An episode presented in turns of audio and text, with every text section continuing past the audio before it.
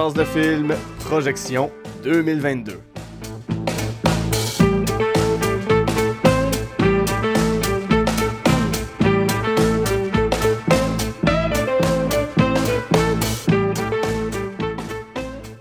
Bonjour à tous et à toutes, c'est Guy Saint-Cyr et bienvenue à Projection 2022, une émission spéciale où on passe en revue, mes invités et moi, plusieurs de nombreux films qu'on attend avec une certaine impatience au courant de la nouvelle année qui commence à peine. Pour m'épauler aujourd'hui, je reçois des habitués du podcast, des amis de la balado, mes grands comparses jaseurs, et sans plus attendre, je vous les présente du podcast Les Mystérieux Étonnants. Il va nous parler de l'ensemble des films reliés à la culture populaire de Marvel à DC, en passant par les univers fantastiques, horrifiques et science-fictionnels. Benoît Mercier est avec nous. Hello. Comment vas-tu? Ça, c'est moi. Ça, ça va super. Yes. Super. L'année est finie. oui, oui, Il y a oui. plein de films que j'ai envie de voir, mais que j'ai peur d'aller voir en salle. Tout va bien. De- 2021 ne s'annonce, euh, 2022 ne s'annonce pas du tout pour être un- une pâle copie de 2022. Non, non. Version De cheap. 2021. Hey, je, je- je sais même plus dans quelle année on est. J'ai de la misère à comprendre qu'on s'en va en 2022 puis en troisième année de pandémie. ça me fait capoter. Est-ce Mon- que la saison 2021, 2020-2021 est plate en tabarnouche? On peut la skipper sur Netflix. C'est- ben, c'est deux saisons qui se confondent beaucoup et qui sont étrangement très différentes. Et la troisième s'enligne pour être la même maudite affaire, mais juste plus. Hein? Yeah! L'ensemble de la culture populaire. Mon deuxième invité est un réalisateur et scénariste. Il planche présentement sur le scénario de son premier long métrage qui, on l'espère, se retrouvera dans ma liste de projection 2023 si c'est pas 2024. il, il- il me fait mal aux oreilles. Rémi Fréchette, ben oui, salut. comment salut. tu vas? Hey, bonne année, les gars. Bonne, Bonne année. Bonne année, bonne année. On va avoir le temps de se leur dire euh, d'ici la fin de l'année, I guess. Il reste quelques semaines, là. Ou- ou- ok, non, non, c'est vrai, on est en, on est en janvier, excusez. On est en janvier. Il de péter le kayfabe. La, la magie du podcast vient Ah. de s'effriter. Tu peux, tu peux éditer tout ce que je viens de dire. Bah non, c'est drôle. Ok, ok. Bah non. Ah non, hein, écoute là. Ça faisait longtemps qu'on avait fait un show, les trois. Oui, ben oui, ça me manquait. On, euh, pour euh, les abonnés du Patreon de, de, de Benoît, pour les abonnés du Patreon de, des, des Mystérieux Étonnants, euh, Rémi, Benoît et, et- et moi, on fait bifurcation euh, on- où on passe euh, en revue l'ensemble de la carrière d'un artiste. On a fait Kevin Smith. On a commencé avec Kevin Smith. Kevin Smith, ouais. On Puis avant a- ça, on avait même commencé avec, je pense... on a fait Scream, toi puis On moi. a fait. Scream, toi puis moi, puis il y a peut-être un film qui, s'en- qui est dans ma liste. Puis on a fait même des films d'Halloween, puis là on revient. C'est comme un... Le temps est un cercle plat, tu vois? Oui, ben oui, comme une assiette. C'est ça, bah, on va faire. Le temps est une assiette. Le temps est une assiette. J'ai pas On est censé faire Guillermo del Toro si bientôt, mais à chaque fois qu'on dit qu'on va le faire, ben on, on fait une- un autre sujet à la place. Non, à chaque Peut-être fois qu'on faire Guillermo écrit, del Toro dans un an. à chaque fois qu'on écrit dans la conversation, hey Ben, quand est-ce qu'on fait Guillermo del Toro, on n'a pas de réponse. Non, il change de sujet, je sais pas trop Mais, pourquoi. mais pour vrai, je suis, je, suis, euh, je perds facilement le fil sur les médias sociaux. Oui, Parce que je suis tout le temps sur les médias sociaux. Fait que des fois, je vois des conversations, puis là, je suis comme, ah, qu'est-ce que c'est ça? Là, je lis en diagonale, j'ai l'impression que j'ai toute l'information, puis comme un maudit millennials, ce que je ne suis pas. Euh, t'es un, je- t'es un zoomer. Je suis un zoomer. Moi, je suis un micro, je suis dans la micro, euh, micro génération entre les, euh, voyons, les, les, Les, les milléniaux et les X. Ouais, exact, c'est ça. Voilà, je les cherchais. Les X, on les aime tant. Ben, pff, oui, ils sont On pas vous du tout salue. amers et aigris. Leur gourou, c'est pas pantoute Guinantel. Ah, ben là. Moi, j'ai rien contre ça, j'ai des amis qui sont Zoomers. Ben oui, moi aussi. J'ai un ami zoomer. Ah, il est edgy, là. Il fait des blagues sur les personnes trans. Oh, ok. Il rit aigu puis il met sa main dans, dans sa poche. Quand il se promène dans, sur le trottoir, est-ce qu'il filmait en fait cher? Excusez. C'est une référence au, au vidéoclip des 90s. Un Oh, secret wow. Beastie Boys. Filmé, Oui. filmé en contre-plongée avec un fisheye. il se promène en faisant gesticuler ses bras et en marchant très oui, bas. en noir et blanc, puis on a enlevé une coupe de frame. Pourquoi on est rendu là? Je sais pas. L'année commence de même, les gars, là, pour vrai. Il est- Ok, Il pas commencé encore. Ah, c'est vrai, oui, oui, c'est vrai. Non, oui, l'année. Allons-y, euh, on va y aller à tour de rôle euh, avec, avec vos listes. Quand il y a des films qui vont se recouper, on va, on va tout simplement en parler. Et commençons justement avec un film qui se recoupe. Euh, Pour vous deux, messieurs, euh, Benoît, Rémi, euh, allons-y avec Scream, un film qui sort dans quelques semaines à peine. Yes. Scream Yes, je- 5 qui s'appelle Scream, cette très Oui. mauvaise habitude que les qui ont à faire des espèces de suites, euh, pas suites, euh, Ouais. des reboots où euh, tu changes le titre pour donner le titre de l'original. Fait que là, on va être obligé de dire, tu sais, Scream, mais genre pas celui de- de- d'avant, là, celui qui est nouveau, là, mais tu sais, le 5, mais pas le 5, là. Il va falloir qu'on dise Scream 2022. Fait que quand, quand Scream 6 va sortir, je sais pas comment on va l'appeler. là. Je sais pas s'ils vont ben, recommencer ça va le numéro. rendu- Ça, ça va juste, ça va juste s'appeler S espace Cream. oui, tu Ouais, ouais, ok. Euh, moi, moi, je m'ennuie de la belle époque où on pouvait juste mettre, remplacer une lettre par un chiffre, genre Scream 4. Le, le A, c'était le 4. Ouais. Je pense que dans celui-là, le, le- le. S aurait pu être un Un 5. 5.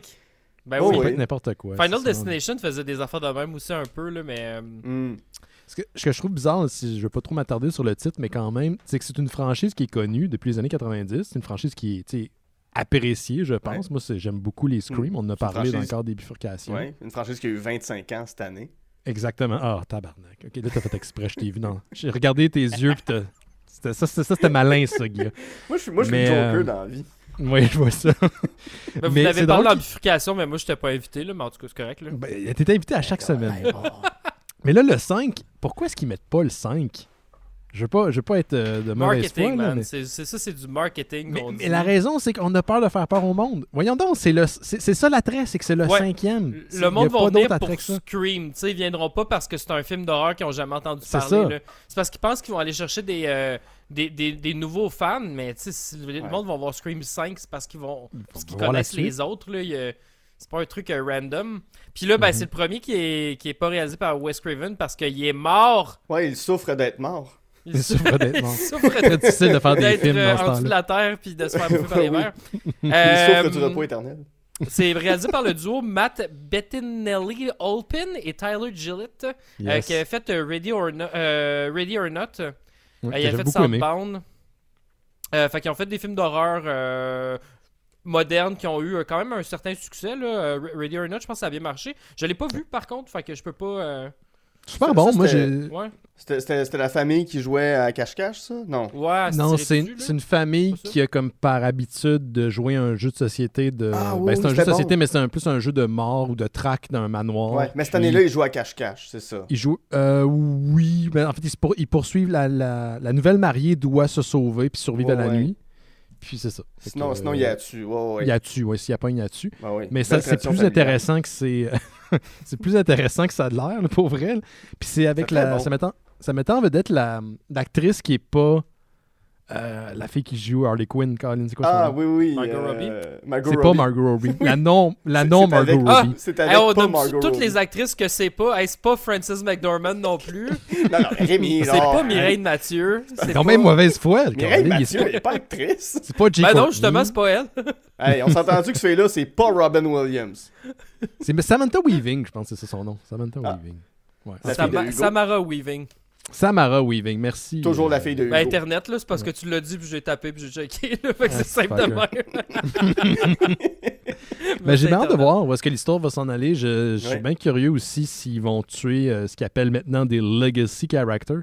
Je sais pas si vous avez remarqué, les franchises reviennent. Fait que quand les, les acteurs des précédents films sont de retour, ils les appellent les legacy characters. Pour pas ju- juste Mhm. dire ben, c'est les vieux qui restent. Mais euh, je suis bien curieux. Retour à Woodsboro, sauf qu'on oublie que dans le 4 était de retour déjà à. Westboro, ouais. Fait que je vois pas pour. Mais c'est comme ça que c'est vendu. hein. Même sur le poster officiel du film, on voit la, la pancarte, on voit dans la bande-annonce, puis même sur l'affiche, la fameuse maison de- du troisième acte. Donc, j'imagine que ça va être connecté d'une certaine manière au, au premier film. Sinon, je vois pas trop l'intérêt. Puis, euh, écoute, je suis curieux. Justement, j'ai beaucoup aimé Radio or Not. Puis, c'est une franchise que j'aime. Même les, les, les- les chapitres que j'ai moins aimés, comme le 3 et le 4, sont des films que j'ai appréciés. Ouais. Puis, il faut qu'il qu'il joue full méta. Il n'y a pas, il y a pas d'autre manière d'approcher la franchise. S'ils vont pas full méta, euh, je vais être déçu. Parce que Ouais. s'il y a un film qui peut se le permettre, c'est bien la franchise des Scream. J'espère juste que ça va pas être joué style. euh, C'est parce que clairement, ça va parler de TikTok, puis que ça va parler d'Instagram, puis ça va être des meurtres qui vont être euh, viraux sur Internet. Ouais. Ce qui était. C'était-tu dans le 4 déjà? Non, c'était pas de temps dans le 4. Euh, oui, en fait, c'est ce que j'allais rajouter, c'est que le 4 a essayé de, de faire ça, sauf que le 4 Ouais. euh, maîtrisait moins bien l'Internet. Ben, tu sais, c'est la notion mais- de l'Internet, c'était comme des, C'était réalisé par Wes. Craven, genre un vieux grand-papa qui est C'est comme... ça. Ah, moi, je comprends ça, les huns. Tu sais, où- Puis on est dans la période, la fin de la période où, pour résoudre des crimes, les, les jeunes adolescents qui se font poursuivre, traqués par un tueur, vont sur le site de la, la librairie nationale là, pour garder les articles de journaux. Il n'y a personne qui fait ça. Eh. Maintenant, c'est en ligne, puis that's it. Mais il sais, il y avait des webcams sur des casques, il essayait de faire... euh, il essayait de mélanger le 2.0, c'était très, très mal maîtrisé. Euh, mais ce qui est le fun, peut-être, euh, c'est moins, euh, ça moins en lien, il y a moins de lien que le récit comme tel, là, mais les réalisateurs, quand ils ont été engagés, puis ça a été dévoilé sur Internet, ils ont commencé à suivre sur Twitter tous les acteurs qui ont jamais participé à la franchise des Scream, sachant que les regards allaient être virés sur, vers eux, Mhm. dont même la- l'actrice qui jouait, que- je pense que c'est Kirby dans le dernier, qu'on pense être morte, mais elle est peut-être pas morte parce qu'on l'a pas vu complètement, euh, on l'a pas vu nécessairement morte à la fin du 4. Donc n'importe qui peut revenir. Là. Fait que c'est ça que j'ai, je trouve ça que c'est, c'est- c'est Sous forme de nice. pog. Tu forme de pog. Chris, tu m'as volé ma, ma ligne. Mais j'ai bien hâte de voir ce que ça s'en va avec ça. Euh, Ouais. Mais ce qui est surtout très cool dans cette vie-là, c'est que Ghostface, il a un masque en métal. Yo! Hey, Il est en métal! Oui, ben, il y a une Ouais, y un- qui est sortie aujourd'hui. Il y a un masque en or ou Ça en glow, euh, il glow en- sur le feu, là, mais en plus que tu- sais-tu qu'est-ce que qu'est-ce qui Hein? est cool dans un film d'horreur, c'est quand les personnages deviennent en métal comme dans Jason X. C'était vraiment Ah. le meilleur de la franchise des Friday the 13 quand il est en métal. Il y a Mario Metal aussi. C'est vrai, il y a Mario Mario Metal. Metal. Mario Ça, c'est le band, de le band metal le plus geek. euh, Il y a Terminator. Mario Metal. aussi. Terminator est en métal aussi. Terminator. Écoute, on pourrait, on pourrait nommer sans arrêt des personnages Ben, en moi, je pense métal. juste à Jason parce- Parce que Jason, c'est littéralement, il adapte le costume pour le transformer en robot, là. Hey, ça serait malade, Ghostface, est rendu un robot. C'est peut-être Ah, ça. ça se peut qu'on C'est aille. Ouais. Tu l'enlèves et il n'était qu'un robot. Hey, Moi, j'aimerais- J'aimerais qu'en fait, tout le monde découvre qu'ils sont. Parce que tu sais, c'est ça la gamique dans les Screams, c'est qu'il y a tout le temps au moins deux tueurs pour euh, brouiller les cartes, surtout au niveau de l'audience, pour pas qu'on devine qui, qui, est- qui était en fait le tueur. Mhm. Fait en sorte que tout le monde était un tueur sauf une personne, sauf Sidney Prescott, puis ils s'en rendent compte juste à la fin. Finalement, t'avais plein de groupes qui travaillaient en parallèle, puis ils font comme Ah, ok, on était tous- C'est une blague, là, ce que je fais, les gars, c'est pas vrai. ce que je Oui, oui. Ben, écoute, l'humour, c'est fin. Hein? Ah, je sais. Moi, j'aimerais ça que ce soit Sidney Prescott. Puis, elle juste Ouais. comme- puis à la fin, elle lève le masque, puis elle est comme LOL. Puis le chasseur est devenu le chassé? Oui, c'est ben oui. You mad, bro? la face, you mad, bro?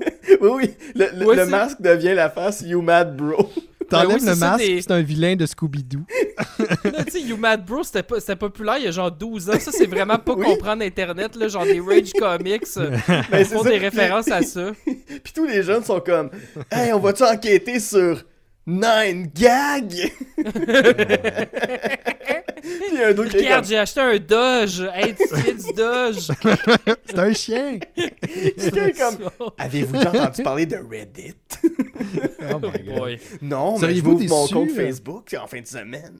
Seriez-vous seriez-vous déçu si euh, un des personnages principaux meurt, les Legacy Ah, faut hein? qu'il faut la m'amener, là. Non, Ouais. moi je veux moi je veux pas. Moi j'aime ça que Courtney Cox puis euh, son puis euh, David Arquette. C'est ça David Arquette? David. Arquette, Ouais. ouais. Oh ouais, je les aime. Puis tu sais, il faut qu'il il faut qu'il reste là, là. David Arquette Mm. là qui qu'on Dewey qu'on pense c'est ça Dewey ouais, qu'on pense qu'il est mort puis il revient tout le temps. Puis c'est le fun. Moi, j'ai toujours, j'ai toujours dit, puis qu'il faut, bien qu'il faut pas qu'il meure, c'est la, la seule franchise qui donne encore de la job à David Arquette, c'est bien Scream. Mais j'aurais aimé ça voir une télésérie avec le personnage de Dewey, Ouais. un peu à la vagabond qui À la parcourt les Scooby-Doo, il États-Unis. enquête sur des tueurs à travers. euh, Oui, oui, go for it. avec son Doge. De temps en temps, il fait référence à- aux événements qu'il a connus dans la franchise Scream, puis on se dit Ah ouais, je comprends cette référence. Oui, puis t'as un épisode où est-ce que Sidney est là, puis un épisode où Courtney Mm. Cox est là. Mhm. Tu sais, Oui, c'est puis, ça. hey man, c'est parfait. Garde, tu viens de mettre les éléments, Guillaume. Euh, Courtney Cox, est- est- ils reviennent en couple dans, dans le, dans le 5. Puis, il, euh, Dewey fait référence à sa, à sa femme de temps en temps, mais on la voit jamais. Comme, Mm, comme. comme Robocop. Madame euh, Colombo. Robocop. Colombo. Ah, Madame Colombo. Excusez, je sais pas pourquoi j'ai eu ça. Ce Robocop! brain fart. Genre, excusez, excusez-moi, j'ai une dernière madame. question. Bon. J'ai Donc- une femme robot, vous savez. Elle aime bien un petit coup de polish de temps en temps. Faut-tu coller la date? C'est le 14 janvier, donc c'est très très bientôt. Ben, c'est ça, C'est dans bientôt, deux. Mhm. Ouais. Euh, mon premier film sur ma liste, c'est euh, que, que j'ai hâte de voir. Je, je, je- pourrais pas vous dire honnêtement c'est quoi les dates, là, je les ai pas nommées, mais ça va sortir au courant de l'année. Euh, la bataille de Farador, que j'ai très Ah oui, c'est hâte de vrai. voir. Ben oui, c'est vrai. ça. Réalisé par Edouard A. Tremblay. J'ai j'ai beaucoup de films québécois que j'ai. Hey, je peux te dire, moi, c'est Ouais. très américain parce que j'ai cherché sur, de- sur des, des listes des sorties en- au, au cinéma. Fait que je suis vraiment allé dans le calendrier cinéma, mais les, les, les trucs euh, québécois étaient pas là. Fait que j'ai vraiment pas flashé. Fait que je suis désolé, là, je me sens comme mal, mais. Ah Et non, mais tu sais, puis- puis je prends pour acquis que j'ai certains de mes films qui auraient été dans vos listes de toute façon. Fait Ben oui, Mhm. tu sais, Farador, j'ai tellement de- pas pensé, mais oui, c'est sûr, ça va être malade. Ça. ça. Ça met en vedette Eric Caboulian et Catherine Brunet, euh, Florent Losson. Puis j'imagine les, les, les acteurs de la première version de Tom et ses chums. J'ose Euh, espérer qu'il va y avoir un caméo au moins. Il- ouais, il va en avoir, certain. mais ils seront pas. Ça sera pas. c'est- tu sais, tout le casting est refait. tu sais, Ed- Edouard joue pas dedans. Là. Il joue le rôle principal dans le court-métrage, mais là, il fait pas. euh, Parce que tu sais, Peut-être- il a pas, il a pas l'ambition d'être un comédien. Il fait. Il, fait euh, tu il sais, réalise. il a engagé des comédiens pour faire des, des rôles. là. Des rôles. Ouais. Parce que c'est un kino. Le, originalement, c'est un. C'est un ce que j'allais dire. Oui, C'est un court-métrage euh, Tom et ses chums ou. C'était quoi l'autre titre? Euh, la bataille de Farador. C'était Ouais. la bataille de Farador Ok. Ouais. Moi, Euh, j'ai appelé ça la c'est tour de Farador il y, a pas, il y a deux jours. Là, mais Oui, non, oui, c'est la oui, bataille de Farador. C'est genre Tom et ses chums épisode 6 parce que c'était une série qui faisait ongoing à Kino. Fait que c'est juste que cet épisode-là est devenu Il est devenu viral, là, finalement. Euh, tu sais, c'est connu en Europe puis partout. Puis, euh, Ouais, ouais. Parce que ça, en gros, pis c'était. Écoute, c'est- c'est- c'était populaire en quoi 2004, 2005 c'était- Oui, c'est- c'est c'est- C'est un des premiers. C'est un des premiers phénomènes virals québécois, Mhm. Sauf erreur, tu sais, puis que c'est c'est un court métrage, celui que tout le monde a vu, c'est un gars qui retourne jouer à Donjons et Dragons 20 ans plus tard avec ses amis, faut qu'il se crée un personnage. Le gars, il s'en fout de Donjons et Dragons, son personnage s'appelle Boba Fett. Tous ses chums sont, sont fâchés de ça. Euh, et en pas ça au sérieux. Oh, ils prennent ça au sérieux, puis lui, il s'en Mais lui, non. Lui, lui, lui, non. Lui, euh, il trouve ça complètement ridicule de jouer à Donjons et Dragons euh, pendant 20 ans. Et en 15 minutes, il finit par tuer le bonhomme d'un gars qui entretient son bonhomme depuis justement les débuts, depuis 20 ans. C'est très bon, puis ça sort un peu de nulle part, ce projet-là. Que, je sais que ça fait longtemps qu'ils veulent le faire en film, la bataille, la bataille de Farador, mais ça a l'air du genre de projet. qui se cinq ferait ans pas au après, Québec, tu en fait. Qui serait pas au Québec, mais tu sais, tu te dis, après 5 ans que ça, ça, a toujours pas été fait, tu te dis, bon, ben, ça arrivera jamais, c'est pas Ah, grave. mais il a dû tant se faire demander souvent si elle allait le Ben, faire. tout le ça. temps, tout le temps. Puis euh, j'ai reçu euh, Catherine Brunet sur, euh, sur le podcast, puis on en a parlé un petit peu que, que ce film-là s'en venait. Puis c'est elle qui a contacté Édouard Tremblay, puis Ah, la ouais. production en disant Je veux avoir un rôle sur ce film-là. Absolument, je tripe sur le court-métrage. Ah, c'est cool. Euh, C'est nice. Puis, puis tu sais, la trip sur euh, Lord of the Ring, puis toutes les, toutes les histoires fantastiques. Fait qu'elle s'est dit, ben c'est ma chance de pouvoir jouer dans quelque chose de québécois qui se rapproche de ces univers-là. Puis moi, je souhaite à ce film-là beaucoup de succès pour qu'on qu'on arrête de dire que les gens sont pas intéressés par le genre au Québec. là. Ouais. Ouais. Il me semble qu'à chaque fois qu'il y a un film qui se rapproche, autant soit peu du genre, c'est que très peu célébré. On s'entend que la gang de Roadkill est peut-être l'exception, mais même Roadkill là, je me souviens. Au Québec, sont pas. Euh, Tu sais, on, Ben, autres, on le connaît parce qu'on est dans dans, nos milieu, mais- cercles, là, c'est Ouais. ça. Ouais. Puis il Mais faut même, je faire me des suis- films en anglais pour que ça, pour que ça ait une popularité. Ben, parce que... Quand, quand Turbo Kid est sorti à l'étranger, puis il, il était nommé, puis il gagnait des prix à Sundance, puis au festival de, Corée du- de cinéma de la Corée du Sud, puis il était à Toronto. Ils en ont, Omiroy en a parlé, mais beaucoup plus tard. Il y a toujours un genre de malaise, puis c'est comme si on n'était pas capable d'aller dans ces eaux-là sans être gêné, si je peux Mhm. dire.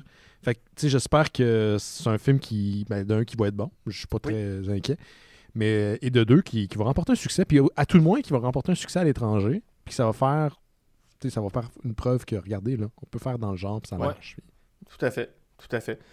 Euh, je continue avec ton prochain film, euh, Ben, qui est Nightmare Alley. Ouais, mais je me suis trompé, il sort en 2021 finalement. Fait qu'il est sorti il y a Ben, deux il- semaines. Oui, il est sorti, mais tu sais, je veux dire, on va le Mais il y a voir une bunch en qu'on 2022. qu'on n'a pas vu à l'enregistrement du podcast que j'ai évité aussi, tu sais, euh, West Side Story, je l'ai je l'ai pas vu encore, Ouais. puis euh, c'est dans les, dans les nouveautés, puis c'est sûr que ça va être vraiment bon.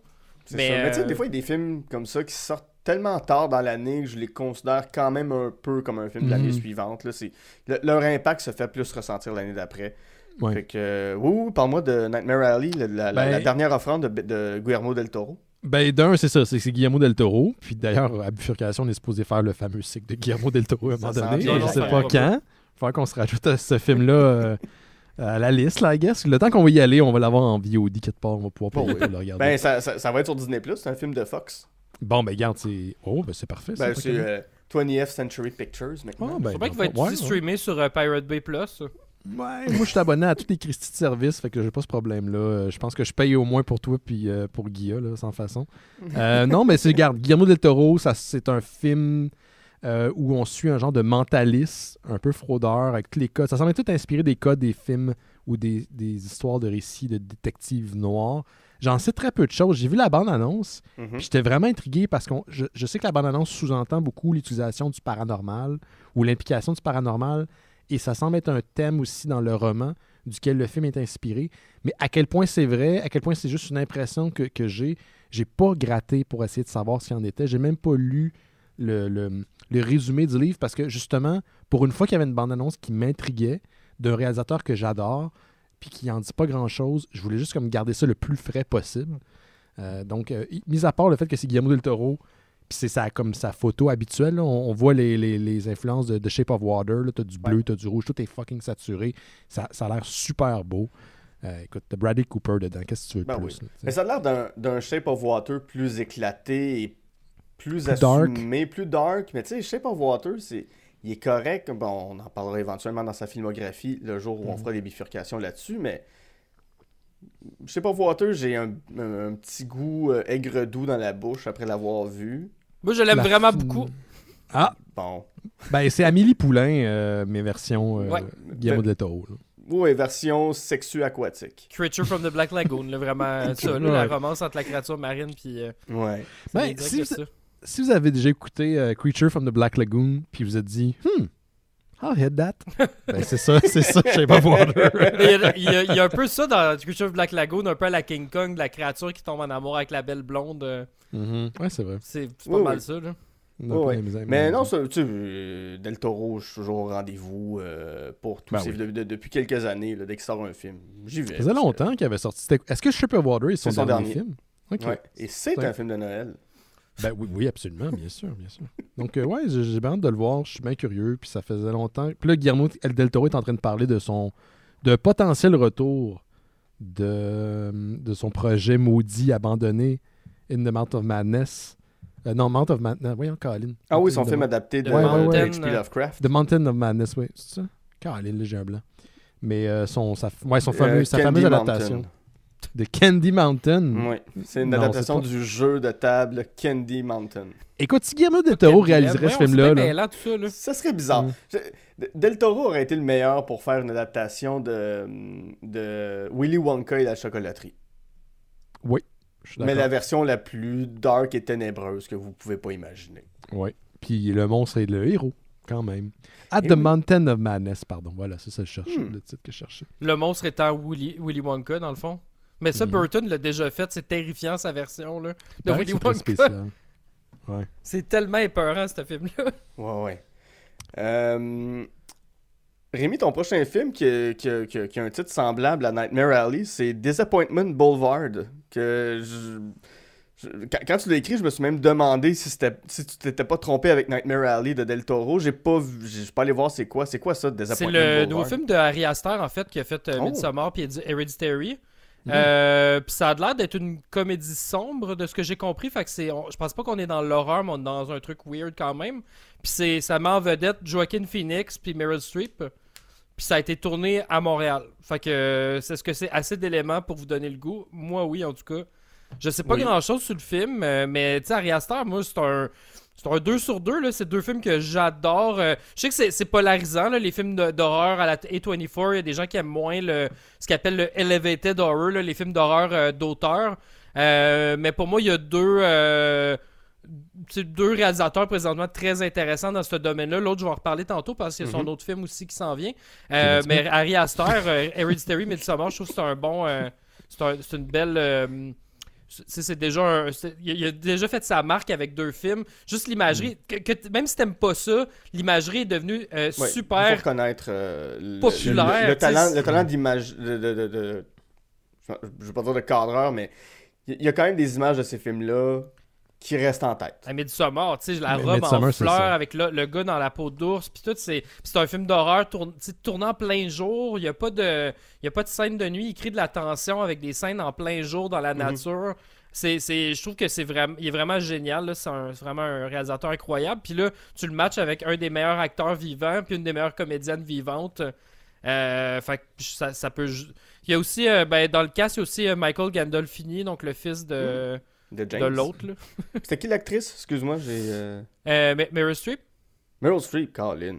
Ouais, ouais, ouais, c'est ça. C'est c'est quand même fou quand, quand des, des acteurs de ce calibre-là, Joaquin Phoenix, Meryl Streep, vont dans des films d'horreur d'un d'un- Puis d'un d'un jeune gars- d'un- Puis d'un jeune réal, d'un gars qui est à son troisième film quand même. Ouais. Ça. T'sais, Il y a 4 ans, il faisait, il était même pas, euh, il était pas où est-ce qu'il est en ce moment. Là. Non, c'est ça, parce que c'est Ça- qui dans. Ben, c'est ça, de, de- de- de se permettre un casting comme ça, c'est qui est vraiment encouragé par la grosse machine hollywoodienne, puis ils savent qu'ils tiennent quelque chose. là. Je suis pas mal d'accord avec ce que Rémi a dit. Moi, tu vois, Midsommar, je l'ai pas autant aimé qu'Hereditary. Hereditary, je- j'avais la, malheureusement l'opportunité de pouvoir faire pause, puis je l'ai fait une couple de fois parce que c'est un film qui il y a beaucoup de tension. Je trouve ça un- particulièrement intense. Là. La Ouais. scène du poteau, les amis. Ouais. Euh, mais Midsommar, je suis vraiment d'accord. Je pense que même si vous aimez pas l'histoire, on sait quand même où est-ce que ça s'en va, là, du Mhm. début euh, du film jusqu'à la fin, mais il y a de quoi qui reste fascinant, puis c'est dû au fait à, je pense, la mise en scène, ce qui nous est présenté, toute la direction artistique de, du film, c'est c'est envoûtant. Et euh, très, très, très inspiré aussi de certains mythes. C'était de la Suède, je crois. Euh, J'ai revu un genre de documentaire du Danemark, je me souviens plus, je pense que c'est Suède. J'ai revu un truc récemment, puis c'était euh, c'était très proche. Donc, euh, ouais, je suis d'accord. Mhm. Puis là, en plus, on est, oui. on est euh, à Montréal, fait qu'il va y avoir les- toutes les, les backdrops de, de, de la ville, puis il y a beaucoup de comédiens d'ici aussi, que là, dans les trois... Souvent, ils font Mm. ça dans les troisièmes rôles, ça va être des comédiens québécois ou... euh, fait Marcel c'est- Leboeuf qui crie en arrière. C'est ça, j'allais dire, Marcel Leboeuf. un film d'horreur. Un film d'horreur, puis Yves Corbeil là, qui pitch des boules de l'Auto-Québec à du monde. J'écouterais ce film. J'écouterais, moi. Hello, Joaquin, this is uh, your new uh, supervisor. Hello, it's me, Micheline Lanctot. Micheline Langto! Beau tabarnak! Bout de Moi aussi, je suis capable de faire de l'horreur. ben, euh, il y a certains films qu'elle a fait que c'est un peu, c'est un peu de l'horreur. Est-ce qu'elle fait encore des films? Ouais. Ben, Non, elle s'est pas fait financer son dernier. Oh, Là, on en parlait fait des médias, puis elle était 15 comme là, ça va faire un tabarnak pour me faire financer, là. Et puis, j'ai plus cette énergie-là à mon âge, Calis. wow. Attendez, j'ai un numéro de téléphone qui m'appelle, là. Ah oui, l'étalonnage, ok, l'étalonnage, ok, ok. Juste le bleu, oui, c'est ça. L'écolonine, ok. Excusez, c'était pour l'écolonine. God, c'est tellement une référence à quelque chose que Rémi nous Wow! Non, mais c'est qu'elle faisait ça. euh, on l'a entendu répondre en cours. Elle répondait à son téléphone pendant qu'elle donnait des cours, puis là, elle décrochait, puis des fois, c'est Allô? Ouais, je suis en cours, là. Je suis en cours, là. Bon, va te rappeler, là. Excusez, c'était mon écolonnage. Euh, C'est le département de Ah. l'écolo qui l'appelle. Je trouve ça fa- je trouve ça fantastique. Wow. Et euh, ben, c'est. C'est tout ce qu'on avait à ben, dire c'est tout ce qu'on sur avait à dire sur le prochain film d'Ari Aster. Non, mais moi, je veux juste dire que ces films, euh, autant Hereditary que Midsommar, je les ai jamais vus au complet. Oh, Euh, J'en ai vu des Mm. extraits. Mhm. Comment ça? toi, ça marche pas, Ça, ça. ça a jamais donné. Je, je, je- sais pas. Tu sais, euh, Hereditary, les extraits que j'ai vus, je trouve ça a l'air intéressant. Mais est-ce que je m'assoirais pour regarder le film au complet? Je sais pas. La fin est tellement bonne. Tu sais, Ah, je trouve que c'est deux Ben, films ça, c'est avec ça que des j'ai vu. fins C'est toute, la fin, là, avec la fille, avec les couteaux, puis, euh, puis tout ça. Là, ouais, Ben, non, mais la fin, fin, là, non, non, non. euh, ben, on, je, veux pas le spoiler non plus, mais la fin de ces deux films-là, Ouais. je trouve que c'est des, c'est des films qui réussissent leur climax. C'est très difficile de, de bien rapper un film, mais ils finissent au bon moment, puis sur une espèce de high, là, les deux, je trouve que c'est vraiment malade. Fait que, moi, ouais. le- les, mes attentes sont assez. euh, assez hautes là-dessus, mais tu sais, il y a un mini euh, résumé là, sur euh, Wikipédia qui dit que c'est un, c'est un portrait intime qui se passe pendant plusieurs décennies d'un, des plus grands entrepreneurs de tous les temps. Puis ça serait une comédie d'horreur. Donc c'est ce que ça dit sur euh, Wiki. Fait qu'un film sur Pierre Pellado. Joué par. euh, Il le mérite, hein? Hey. Ben, notre plus Hey. grand entrepreneur. C'est ça. C'est oui. lui ou Joseph Armand Bombardier. Un des deux. Personne d'autre. La vie horrifique de Joseph Armand Bombardier. Fait que c'est ça. euh, Il y a des chenilles qui roulent, puis ça fait. Ça avance à la neige. Puis là, ben, tu- T'es un, t'es un malade, Armand. T'es un, t'arriveras jamais à rien. Puis là, ben, il prend le bras de quelqu'un, puis il met ça dans les chenilles, puis ça commence Ça, à. ça. Mon Dieu, appelez le curé. Faut y- Hey, Cheney, il faut-tu être fou pour penser à ça? Ouais. OK. fait que, mais. euh, Non, mais je, je pense souvent à Midsommar parce que de ce temps-ci, il y a quelqu'un que sur mon Instagram qui a l'air d'être entré dans une secte à la, à la Midsommar, puis ça me fait peur. À chaque fois que je vois ces photos, je pense que ça va finir en pack de. T'as montré les photos et j'ai fait. C'est un dude, hein, le gars derrière la secte. Puis t'as dit oui. Oui. C'est clairement un dude. Oui, C'est clairement un dude. c'est c'est des gens anti-vax parce que c'est. Parce qu'ils veulent pas de produits chimiques dans leur corps, mais ils se réunissent la fin de semaine pour faire de l'acide. Bon, ben, faut pas juger, mais on se doit pas. se le dire. C'est Oui, une gang ça. de caves. Euh, on continue avec. euh, ben, je, je continue avec un film québécois, encore une fois. Viking de Stéphane Lafleur. Stéphane Lafleur qui a fait En terrain connu, qui a Ah. fait Tudor Nicole. Tudor. Nicole, c'était en 2014. Fait que ça C'est- fait 8 ans de ça. Masterpiece. J'aime tellement ce film-là. Je trouve Mais ça la- malade mental, ce film-là. toute la filmographie de Stéphane Lafleur Ouais. est le fun. Continental, un film sans fusil. Ben, il y, a- y y y trois films, c'est son quatrième qui sort cette année. Viking, c'est c'est un réalisateur de génie et c'est il y, a- il y a des réalisateurs qui tournent plus de films que lui au Québec, j'en nommerai pas, mais qui n'ont qui n'ont pas la moitié de son génie et c'est Mm. c'est criminel que ce gars-là Mhm. ne tourne pas plus de films. Mhm.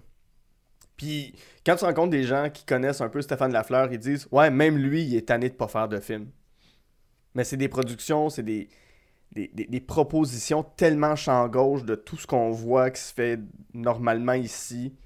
Euh, ça, ça, ça se décrit pas tant, ces films, en fait. C'est des espèces de, de comédies douce amère, de Tranche de un peu vie un peu, en des fait. tranches euh, de vie, c'est ça. Puis souvent Comment des tu éléments. euh, euh, très- continental, ça se décrit pas. Ça se décrit pas, c'est un gars qui va dans une... Ben, tu sais, c'est ça, Ben, il va un peu dans le surréalisme aussi, quasiment dans, le- dans, dans- C'est comme euh, pas du fantastique, mais tu sais, des mini Twin Peaks. Tu sais, dans Tudor Nicole, il y a un personnage qui est c'est un, c'est un jeune garçon qui parle avec une voix d'homme, Mhm. euh, avec une voix super grave, comme si sa voix avait déjà maturé avant son le reste de sa personne. Euh, puis euh, dans le En terrain connu, il y a l'homme du futur qui arrive de- une semaine plus tard. Non, non, non, non, non, il, il vient de plus loin, mais c'est- ma réplique préférée, je pense, dans l'histoire du cinéma québécois. Ouais, j'arrive du futur, pas bien Ouais. ben loin, l'automne prochain. Vous allez avoir une belle été. Juste vous dire qu'il va vous arriver un grave danger. C'est très québécois, la manière que c'est livré. oui, oui, puis le gars, il arrive en motoneige, justement. On revient à la motoneige. Oui. Mais puis c'est Ah c'est- mais oui. c'est le comédien, j'ai plus son nom en tête, là, mais c'est le super comédien qui jouait Monsieur Crackpot, là. euh, Ouais. Une espèce de gueule qui se peut pas, puis c'est juste ça. Ouais, vous allez avoir une belle été.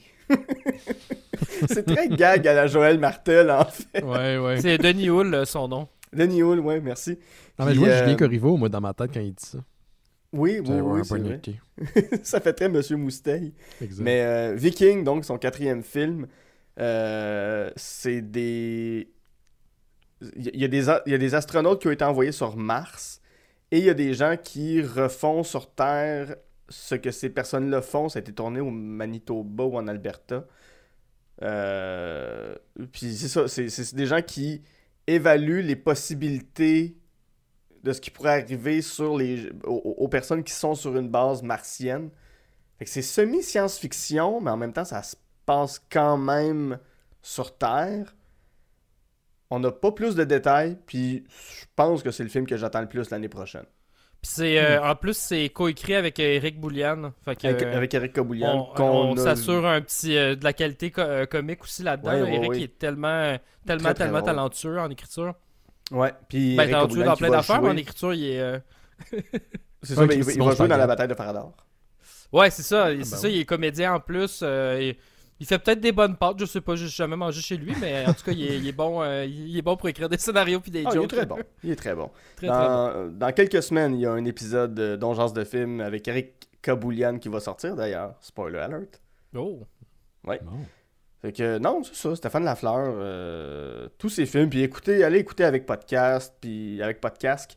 Et euh, ben, si vous savez où Ben reste, ben Ben reste pas loin de chez Stéphane Lafleur. Il est à côté, il est, à- il est carrément à une minute à pied. euh, J'ai déjà parlé une fois. Ah, chanceux. Ben, j'ai essayé de monter euh, une laveuse sécheuse chez ma- mon amie Marilyn, qui est sa, pro- sa, sa locataire, en fait. Oui. Ouais, c'est ça. J'ai dit salut. Fait que c'est ça. J'ai j'ai aucune idée de quoi Viking va parler, mais je suis persuadé que ça va être bon. J'ai j'ai juste hâte de voir ça. Génial. Que, euh, voilà. Euh, vous, vous avez beaucoup de films euh, qui se recoupent, les garçons, j'essaie de pas trop aller dans, dans- dans ces trucs-là pour tout de suite. Euh, ben, ton prochain film, euh, après euh, 47 ans d'absence, Tom Cruise revient dans son, dans son jet euh, très phallique avec Top Gun Maverick. Un film Yes. qui aurait dû sortir, je pense, en 2020. là. Ça Il fait était supposé genre- être sorti en 2020, puis il était supposé être sorti maintenant, mais il été repoussé, puis le Ghostbusters est arrivé, puis ils ont joué un peu à la chaise musicale, là, parce que en même temps, ils ont plein de films qui veulent sortir, euh, parce que bon, on s'entend, il y, a, y y des sorties qui ont été repoussées, mais ils veulent pas marcher sur les pieds des autres parce qu'ils veulent attirer le plus de box-office en même temps. Je pense aussi que les studios sont très conscients que les gens font des choix. Mhm. Hein? Déjà, euh, c'est cher aller au cinéma, mais là, tu Ouais. fais un choix. Est-ce que je vais deux fois au cinéma ou je vais au au cinéma pour un film que j'aime vraiment, puis un qui me tente moins? Euh, donc, c'est pas surprenant, en fait, que les films que j'ai l'impression qu'ils vont vraiment réussir dans les prochaines semaines, voire les prochains mois, c'est de réalisateurs extrêmement établis ou au down des, euh, des, des cinéphiles euh, un peu, euh, disons, conservateurs, qui sont de plus dans les gros déploiements, les gros box-office, les gros films à popcorn, comme on les appelle. Donc, d'ailleurs, ça fait partie beaucoup de mes choix. C'est des trucs, disons, plus, plus tirés de la culture pop. Écoute, je, je connais pas grand-chose de la prémisse de Top Gun, à part que, ma- que Tom Cruise revient. Puis moi, le premier Top Gun, je l'adore. Ça de quoi films Top Gun? Je l'ai jamais Hey, vu. moi, j'haïs tellement ce film-là. Je trouve ça tellement Ah, man, bon, c'est de. Tony Scott. Oui. euh, puis Tony Scott qui est, le- qui, qui- qui est le frère, qui était de le frère, qui était le frère de, Ridley Scott, ouais. mais tu, ça- tu, tu le vois. Comment dire ça sans être péjoratif Il n'y a pas moyen, mais.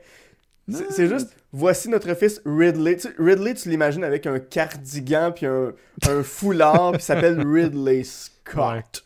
Puis il arrive, il y a une pipe, tout ça, puis puis ça, ben, c'est- c'est c'est- c'est notre fils Tony. Moi, j'ai Tony! C'est que.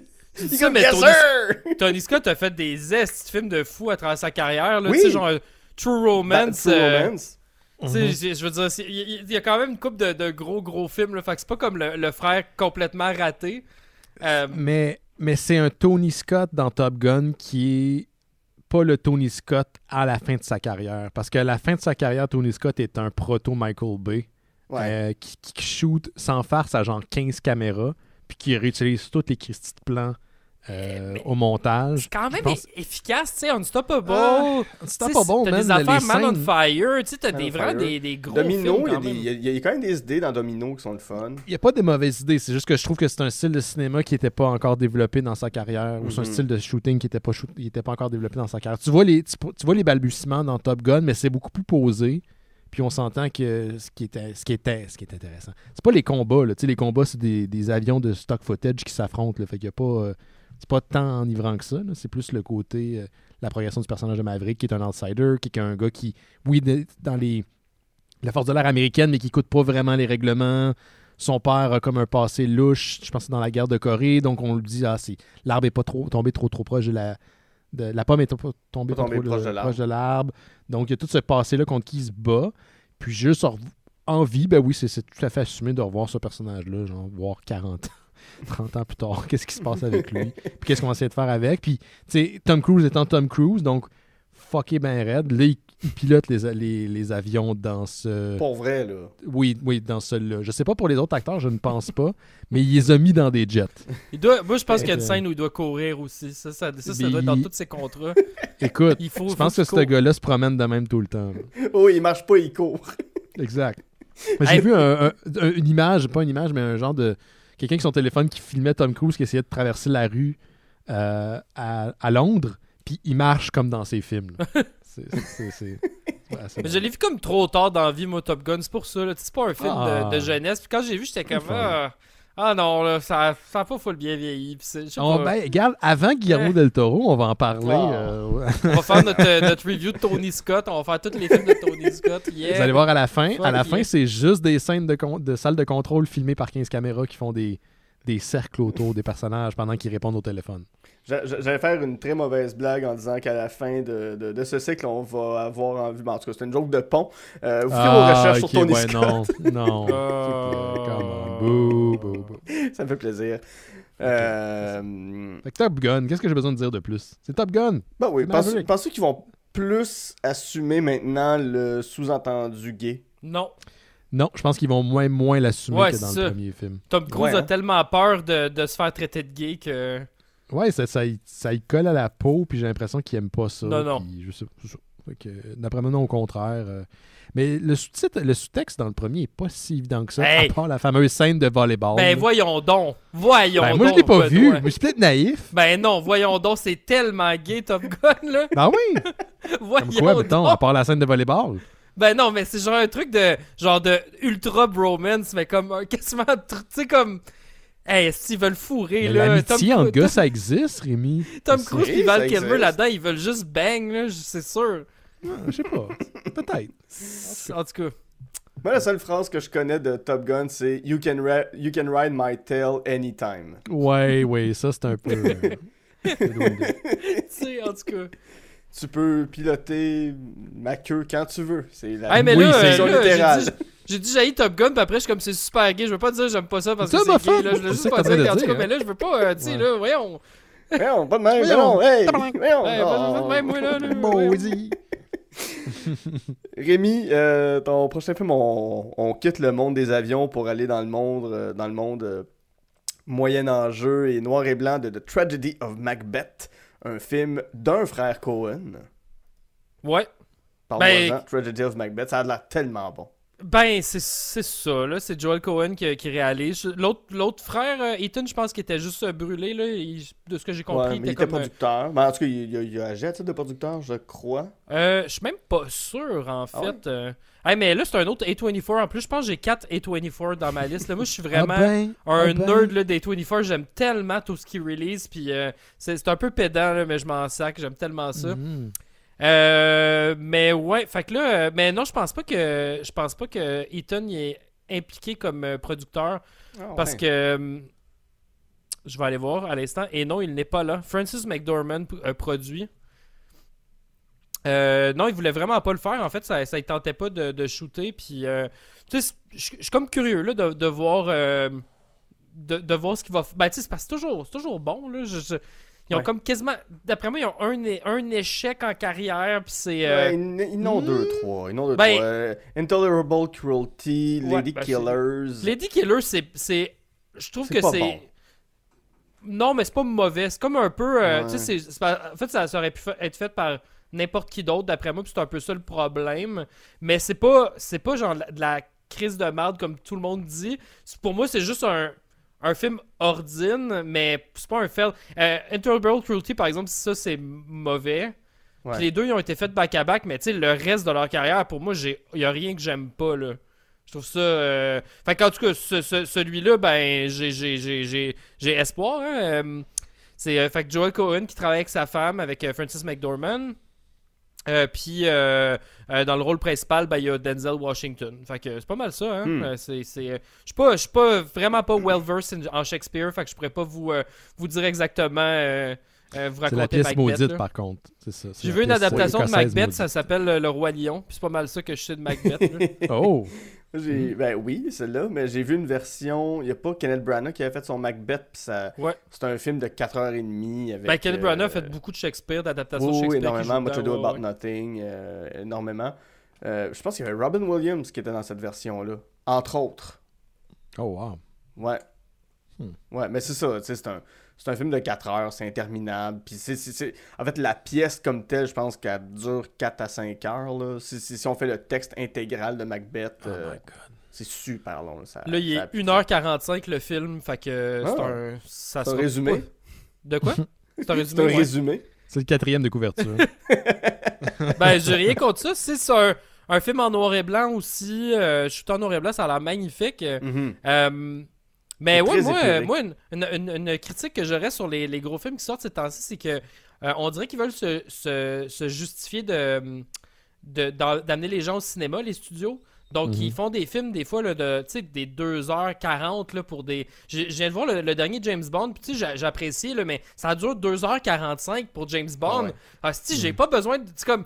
de- Fais-moi un 2h flush, là, puis. Euh, C'est. Même le deuxième, le dernier Ghostbusters que, que tu sais. Ah, je l'ai on pas vu rappelle encore. que c'est mon film préféré le premier, mais le dernier dernier est beaucoup trop long pour Hey, ce que c'est. C'est un slow burn, là. mais Colin, mais c'est, on dirait que c'est un problème. C'est peut-être pour justifier le prix des billets. Tu sais, je pense pas que c'est quelqu'un qui s'est dit d'un, d'un bureau, faut justifier le prix des billets en faisant des films plus longs. Mais on dirait que les- les- le cinéma, disons plus populaire, essaie de se dépareiller, de, de se distancer ou trouver une manière de, de se définir en, en fonction de la télévision, Ouais. qui a un peu un pris son créneau plus arty, plus ouais. euh, d'exploration.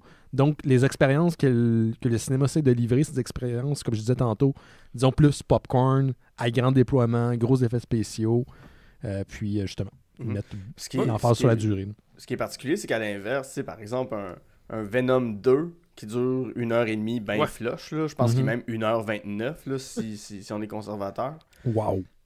Ça, Ben, c'est avec les 15 minutes de bloopers à la fin. avec la musique de Benny Hill en loop. Mais. Ah, toutes les scènes où. euh, Venom se trompe. Là, Ben oui, Tom Hardy, puis, fait, euh, il, il se trompe dans ses mots, puis là, il rit. Là, parce Il se trompe comme, de Oh, voix, fait une ben- erreur. hey, je, je pense que euh, Tom Hardy qui rit, ça doit être l'affaire la plus terrifiante sur Terre. on peut pas s'imaginer Tom Hardy rire. Ben déjà, il est tout le temps l'air bête, fait que c'est sûr que s'il sourit, sauf toi. là. Mais tu sais, ce film-là, il est une heure et demie, puis ça a l'air suspect, un film d'une heure et demie. Surtout quand c'est un. Quand on est habitué à des films de super-héros, des gros, glo- des gros Mhm. blockbusters euh, de, de deux heures et quart, deux heures et demie en montant. Là, quand tu fais comme Ah, une heure et demie, vous saviez pas quoi faire avec ça. Là. Non, c'est ça. Ouais, Il y a- ouais. Il y a un podcast, j'écoute euh, We Hate Movies, puis souvent il compare. euh, en fait, il parle du le premier Star Wars ever, là, de New Hope. euh, il dure 2 heures et 1 minute. Puis tu sais, eux Mm. autres, ils parlent de.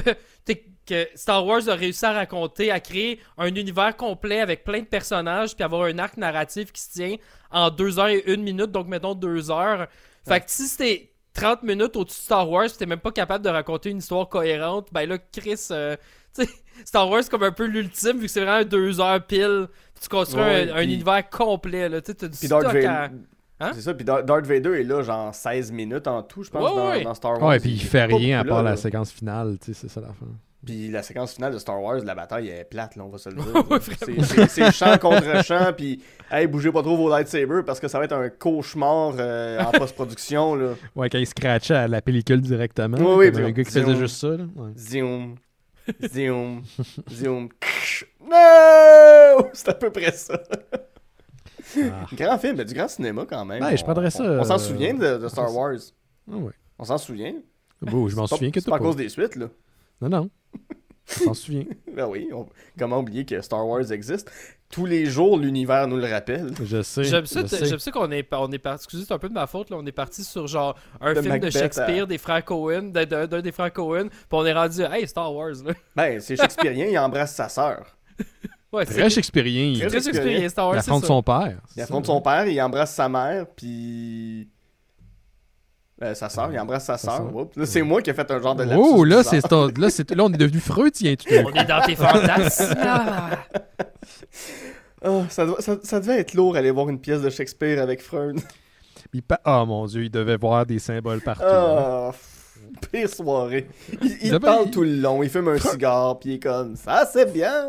On, on le sait que Freud, c'était le gars qui parlait au cinéma. s'il était à notre époque, il regarderait tout le temps son sel. tu sais. » Hey, prochain film! Euh, on s'en va dans un autre univers directement, puis je suis moi-même surpris de mettre ce film-là dans ma liste. C'est un film réalisé par Jeff Tremaine. Qui est Jeff Tremaine? Je sais pas, mais il arrive avec Jackass Forever. Oh man, quand je l'ai vu ça dans ta liste, je fais est-ce qu'il niaise ou il troll? Est-ce qu'il troll? Ah, j'ai ri juste en bande-annonce. Moi, je pense que c'est mais c'est ça, bon pour vrai, je pense que c'est la bande-annonce qui m'a le plus, le plus fait rire. J'ai vu le premier quand j'avais 12 ans. J'ai jamais vu le 2, ça m'intéressait pas. Euh, Dom Massy m'a dit Regarde le troisième film, c'est un chef-d'œuvre. Jackass Ouais, il a souvent 3D. dit ça, il a souvent dit ça. Puis pour vrai, Jackass 3D, il y, a des, il y a des foutus bons gags. Il y a des, il y a des bonnes mises en scène. Il y a, il y il un, il y a- il y a un bout, c'est. euh, euh, voyons, le, le, le réalisateur super hot là, qui travaille avec Jackass. Ah, euh, Spike Jones. Spike Euh, Jones? Spike Jones. Ils- Ouais, tu sais, font- t'as- Spike Jones qui, tu sais, qui produit Jackass. C'est tellement space comme Ben, affaire. c'est- c'est c'est son projet. Ben oui, je sais, mais c'est fou raide là, que lui soit là-dedans. Ben, c'est Spike Jones qui a là. fait des masterpieces comme adaptation, puis euh, Being John Malkovich, puis il fait ça. Her Oui, aussi. Puis il, il- il revient dans chaque film de, de Jackass, de ce que j'en comprends. Puis là, dans celui-là, ils l'ont juste déguisé en, en vieille madame. Puis désolé, il est en fat suit.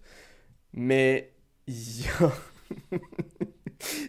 dans, son suit, ça il fait une espèce de, de camel toe, on va le dire comme ça. Puis c'est Spike Jones qui se promène dans Los Angeles en demandant à du monde Excuse me, someone told me I had a camel toe. But what's that? Ah, mon Tout dieu. le monde regarde Ah, ses pantalons pis sont comme ben, comment vous dire madame? Mais tu sais c'est un des réalisateurs les plus hot de, de la planète en ce moment qui puis tu sais pas que c'est lui je trouve ça super décalé Mais moi, je suis pas capable d'avoir de l'affection pour Jackass. Puis je vais vous dire pourquoi. C'est un traumatisme de jeunesse. J'ai associé jeune, euh, jeune Jackass aux gens qui me bouliaient au secondaire. Parce que c'est comme. C'était leur dynamique, là, c'était leur game, c'était un peu leur vibe. Puis autant, tu sais, j'écoutais Maxime Gervais au- à Décideret qui parlait de Limp Bizkit. Mhm. Puis qui, pour lui, Limp Bizkit, ça incarnait le- les douches du secondaire. C'est Ouais. exactement Ouais, ouais, la ouais. même zone pour moi. Puis là-dedans, je mets à côté là, de, de Fred Durst, les- la gang de de Jackass. Sais. je comprends Fait que je suis pas capable moi lié à ça. Puis il y a bien des affaires qui m'écœurent pas, mais quand ils font des gags, je sais pas si c'est dans les films, mais si- ils font des gags de vomi, je suis pas capable. Ah, de non, non, moi non plus Ça m'écœure. est-ce que je vais aller voir ce film là au cinéma? Non Avec des jujubes aux potes, man. C'est ça, c'est de même ça marche. je euh. pas oui, mais je Hey, m'en mais, mais, euh, mais moi, j'étais un peu dans ta vibe, euh, Ben. J'ai- Je tripais vraiment pas de Jackass quand j'étais jeune. Puis quand je suis devenu un stoner en vieillissant que j'ai commencé à vraiment triper sur Jackass. Euh, Ouais, fait que j'ai vraiment. Je l'ai pogné à, à- à- à retardement. Puis en plus, c'est de l'humour, genre début 2000, ultra trash, euh, qui, ouais. sont- qui est plus acceptable aujourd'hui. Fait qu'on dirait le côté en plus pas acceptable, ça rend ça encore plus excitant. Euh, mais juste te dire, euh, il y a aussi, là, tu parlais de Jeff Tremaine. Donc, euh, euh, comme réalisateur, il a fait euh, des films comme euh, Jackass the Movie, Jackass Number 2, Jackass Mhm. 3D, Jackass Prison Bad Grandpa. fait que c'est vraiment, il a fait sa carrière autour C'est- de c'est vraiment le Jackass. réalisateur de. Jackass Ouais, ouais, c'est ça, exact. Mais, tu sais, il y, a- y un moment dans la bande-annonce où le, le, le stunt, c'est un gars qui saute par-dessus euh, un- une rampe en vélo, c'est censé être ça le stunt. Mais ce qu'ils ont pas dit, c'est qu'ils ils, ils foncent vers un trompe-l'œil d'une rue. Fait même quand tu le vois dans la balance, tu remarques même pas que c'est une toile qui a été tendue. Fait tu vois, tu juste le gars qui se plante dans le mur. Et j'ai vu cette bande-annonce-là la même semaine que j'ai vu euh, Space Jam 2. Hmm. Puis j'ai fait pourquoi en 3 minutes de Jackass, je viens d'avoir plus de moments Looney Tunes que dans toute Space Jam 2. Quoi, tu veux fait- dire que mettre la nonne de The Devil dans Space Jam 2, c'était pas Looney Tunesque, ça? Eh, pas tant, non, que les Ça, là- de Clockwork Orange soient là. Chaque fois Non! qu'on parle de Space Jam 2, Ben, il revient avec sa note. Mais ça me fait. Mais oui, vous comprenez pas à quel point ça n'a pas, ça a Oui, pas rapport. Ça n'a pas sa place. C'est un film qui a été, qui a été censuré. C'est Ben- c'est- ben, débile. Il y a, pas il y a une nonne qui se, se fait du plaisir avec un os là, dans une des versions. C'est une vilaine dans Space Jam du 2. C'est même pas une vilaine, c'est une spectatrice une du- figurante. Du, du, du basket. Oui, mais du côté des vilains, ça, ne fait pas de sens. C'est- c'est- C'est. En tout cas, Oui, t'as ta voix avec le pingouin puis avec, euh, avec Pennywise de It. c'est ça, exact. Non, non, mais ce film-là a pas de bon sens. Puis justement, quand, j'ai vu la balance, Que fuck, tu- What the fuck is that? on est en train de perdre Ben. Mais il y a un producteur qui a dit oui, tu sais. Oui, oui, puis ils ont enlevé Pépé Le Pew, mais la nonne puis les Drogues, ça, c'était correct. C'est ça, exact. Exactement. Il y, a des décisions qui ont été prises cette journée-là. Là. Ouais. Le, le- le producteur s'est couché ce soir-là en disant Mission accomplie. Non, je fais plus de coke. Jack, Ah ouais. Ah, mon dieu. Jackass le 4 février, en fait, ça, ça s'en vient 4 aussi. février. Je, je, je serai pas au rendez-vous. Pensez pas que je vais être euh, au cinéma moderne pour aller voir Jackass 4, là. Je- Hey, non, man, non, le là. cinéma moderne présente Jackass Une 4. rétrospective, une rétrospective Jeff Tremaine. Tout le monde aime ça boire du craft beer puis aller écouter un Jackass au cinéma dans une salle. Mais est-ce que je vais avoir du plaisir en le regardant? C'est sûr, C'est sûr. sûr. parce que c'est c'est tellement juvénile puis Hmm. je sais pas, en pandémie, j'ai comme besoin d'avoir ce côté-là que c'est juste ben oui, c'est des gars qui se font mal là. Puis ils vont À- se tuer à un moment donné. Ils vieillissent, hein. Ils vont se tuer puis il y a la savent joke dans bande-annonce, ils disent euh, il paraît que c'est grave d'avoir des concussions après 50 ans, mais Johnny Knoxville est correct, il en a juste 49. c'est tellement une bonne ligne. Ah, wow. Johnny Knoxville qui est rendu un, un, un, un swell Silver Silver Fox. Yes. Ouais, ouais. ouais. Oh oui, bon oui, ça, Mhm. ça y va bien. Ouais. Écoutez, on va, on va poursuivre la liste avec euh, un autre film que vous avez en commun. Comment? On est même pas à moitié, je vois ça. pas Oh shit, ouais, c'est vrai. Ouais, ouais. Euh, The Batman. euh, qui The vient aussi cette Batman. année. The, The Batman. Batman. D'a- D'ailleurs, je me suis reclaqué euh, cette semaine. Batman Returns, puis la femme chat, c'est Nicole, il dit Oh, thank you, Batman. Or should I say, or should, I say The Batman? Mais on dirait que c'est. En fait, c'est de même qu'ils appellent ça en France euh, The Batman. Du Batman. le The Batman. Le Batman. Le Batman. c'est une joke de Pulp Fiction, excusez, guys. Bartholdi.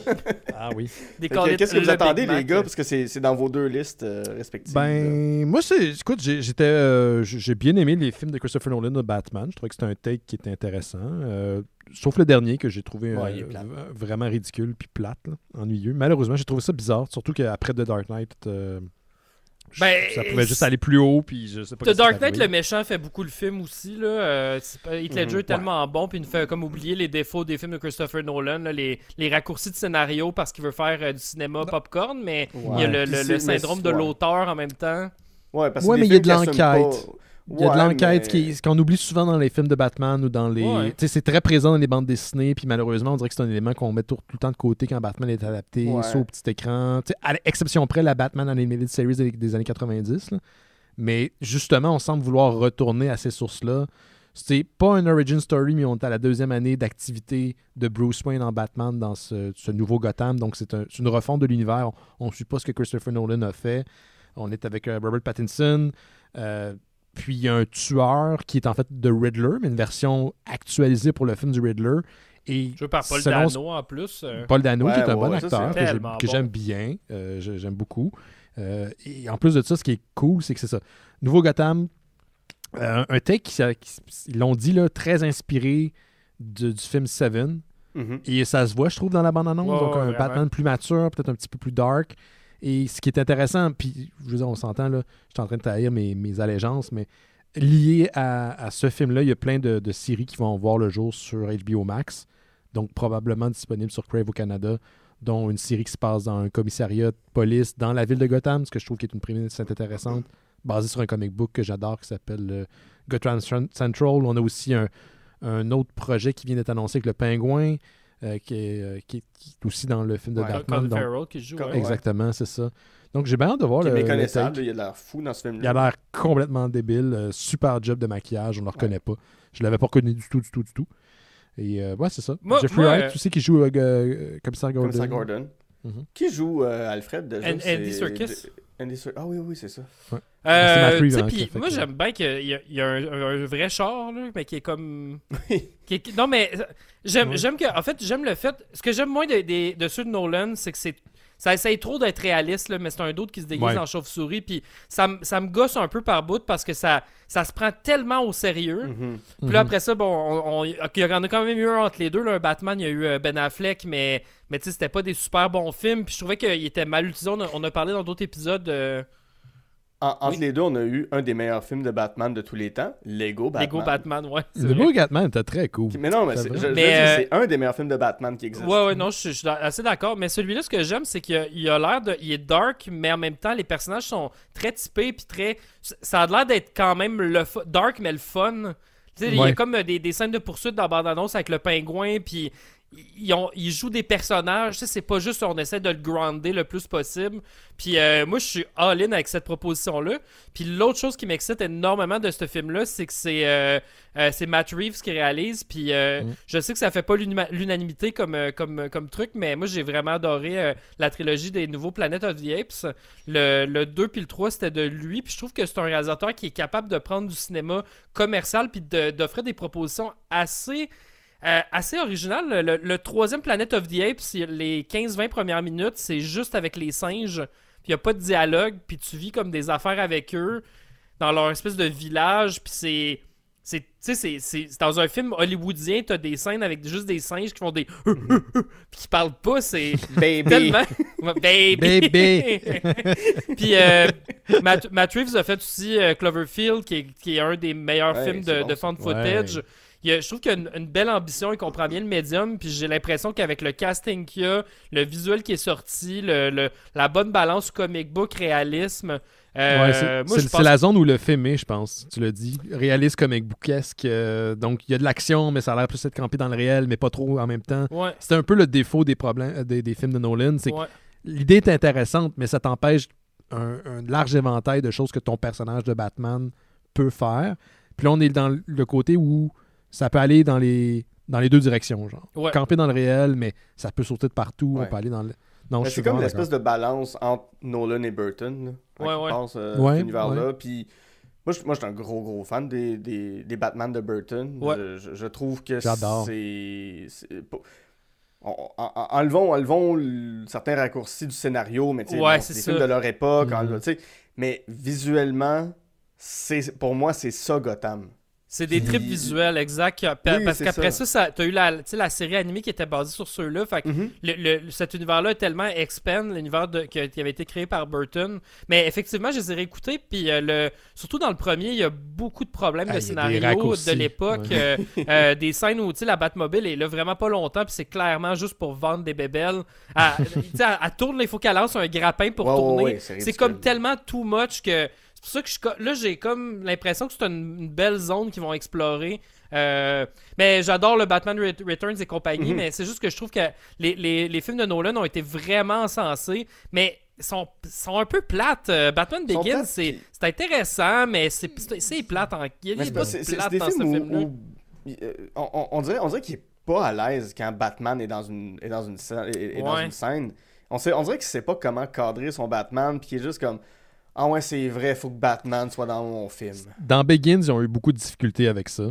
On, on Mhm. voyait rien dans les scènes de combat. Puis je pense que c'était voulu, mais en même temps, on, on voyait absolument rien. On, voyait des, on voyait à peine des coups se faire donner ou des coups se faire recevoir. Ils Ouais. ont changé un peu leur fusil d'épaule pour le deuxième, euh, Dark Knight. Ouais. Puis après, moi, c'est scénaristiquement, le troisième, ils m'ont perdu. Ah, je je savais plus où on était. Puis ça, c'est un peu mon, mon problème avec Nolan, c'est que je l'aime bien, puis c'est vrai qu'il va dans... Il fait un peu l'espèce de zone médiane entre l'intello puis le, le film popcorn. Mais des fois, je trouve qu'au niveau de, sa, de son rythme, il perd son audience. Mhm. Euh, puis je fais pas juste référence à Tennant. là. C'est qu'à un moment donné, au niveau de la marque, les choses sont présentées. Il, il fait des ellipses, puis on, on, bouge dans l'espace, puis à un moment donné, on dit Attends, qu'est-ce qu'est-ce- qu'est-ce qui se passe là? Puis t'as- manqué une petite information, puis là, t'es foutu. Il faut que tu réécoutes le film pour bien comprendre où est-ce qu'on s'en allait. là. Ouais. Mais c'est des bonnes raids habituellement. Tu sais, J'ai rien contre euh, le type en sa cinématographie euh, at large, Mhm. mais j'ai le goût d'un Batman qui est plus comique bouquin. Puis j'ai l'impression que c'est le, le film qui va nous le donner. C'est c'est peut-être le plus proche qu'on va avoir d'une d'une adaptation de qui aurait été écrite par. euh, euh, voyons, celui qui a Frank fait. Miller? euh, Frank, ouais. Euh, non, non, non, pas Frank Miller. Non, je trouve que les Frank Miller sont, sont, sont, sont bien représentés dans les euh, dans, dans ceux de Christopher Nolan. Non, euh, l'autre là, qui avait écrit. euh, ce- ce- euh, celui avec le Joker, là, où est-ce qu'on voit Ah, les- Alan Moore, Alan The Moore. Joke. Ouais. Ouais. on est peut-être un peu dans cette Ouais, zone-là. je trouve qu'on est plus proche de Alan Moore avec, euh, avec Matt Reeves. Euh, Rémi, ton prochain film, restons dans le sombre et dans le dark avec The Northman. Ben ouais, c'est ça. J'avais dit tantôt, euh, il y a deux réalisateurs d'horreur qui, je trouve, se démarquent énormément. Puis il y a un autre que je suis hyper fan à date. que C'est un peu comme Ari Aster. Il a fait deux films, deux films qui sont euh, vraiment impeccables à mon avis. C'est euh, Robert Eggers qui a fait The Witch, puis qui a fait The Mm. Lighthouse. The Lighthouse, c'est un de mes Mhm. films préférés des dernières années. J'ai tellement trippé sur l'expérience au cinéma de ça. C'est C'est c'est incroyable. là. C'est parce qu'en plus, c'est un, c'est un espèce de puriste. euh, c'est un, un puriste de la langue, c'est un puriste de, de, de l'esthétique. euh, euh, ces deux films à date euh, sont, sont, sont écrits dans, dans du vieux anglais, des dialectes bien particuliers. The Witch, c'est du, du vieil anglais, je sais pas, le rural des années quoi, 1600, 1700. Je sais pas exactement quel. 1633, euh, ouais, Ok, ok, ouais, ouais. The Witch. Puis, puis de, de Lighthouse, c'est du vieux langage de marin, là, tellement difficile à comprendre. Mhm. quand- Tu sais, c'est. c'est, euh, C'est plus ça difficile ou c'est moins difficile que, le pro- que The Witch? C'est plus dur, moi, j'ai je trouvé. pense que c'est plus dur. Il y a plus Parce que-. Ouais. Puis t'as Willem Dafoe qui joue comme un dieu. Fait que c'est un- tu sais, c'est le duo. euh, Willem Dafoe, Robert Pattinson pogné dans un fort, c'est malade. C'est Ouais, malade. Puis il, puis avait tourné ça avec de l'équipement de l'époque aussi. Il voulait vraiment que l'es- l'esthétique se ressemble. Fait qu'il a utilisé des, des spots de l'époque, des, des- des- des processus de, de, de pellicule aussi qui, qui étaient semblables avec des vieux, vieux films. Fait que t'as vraiment un grain à l'image. Puis là, ben, son nouveau, euh, The Northman, qui, est, euh, qui, est- qui serait un. Ça dit un epic historical thriller euh, qui se passe en, en Islande.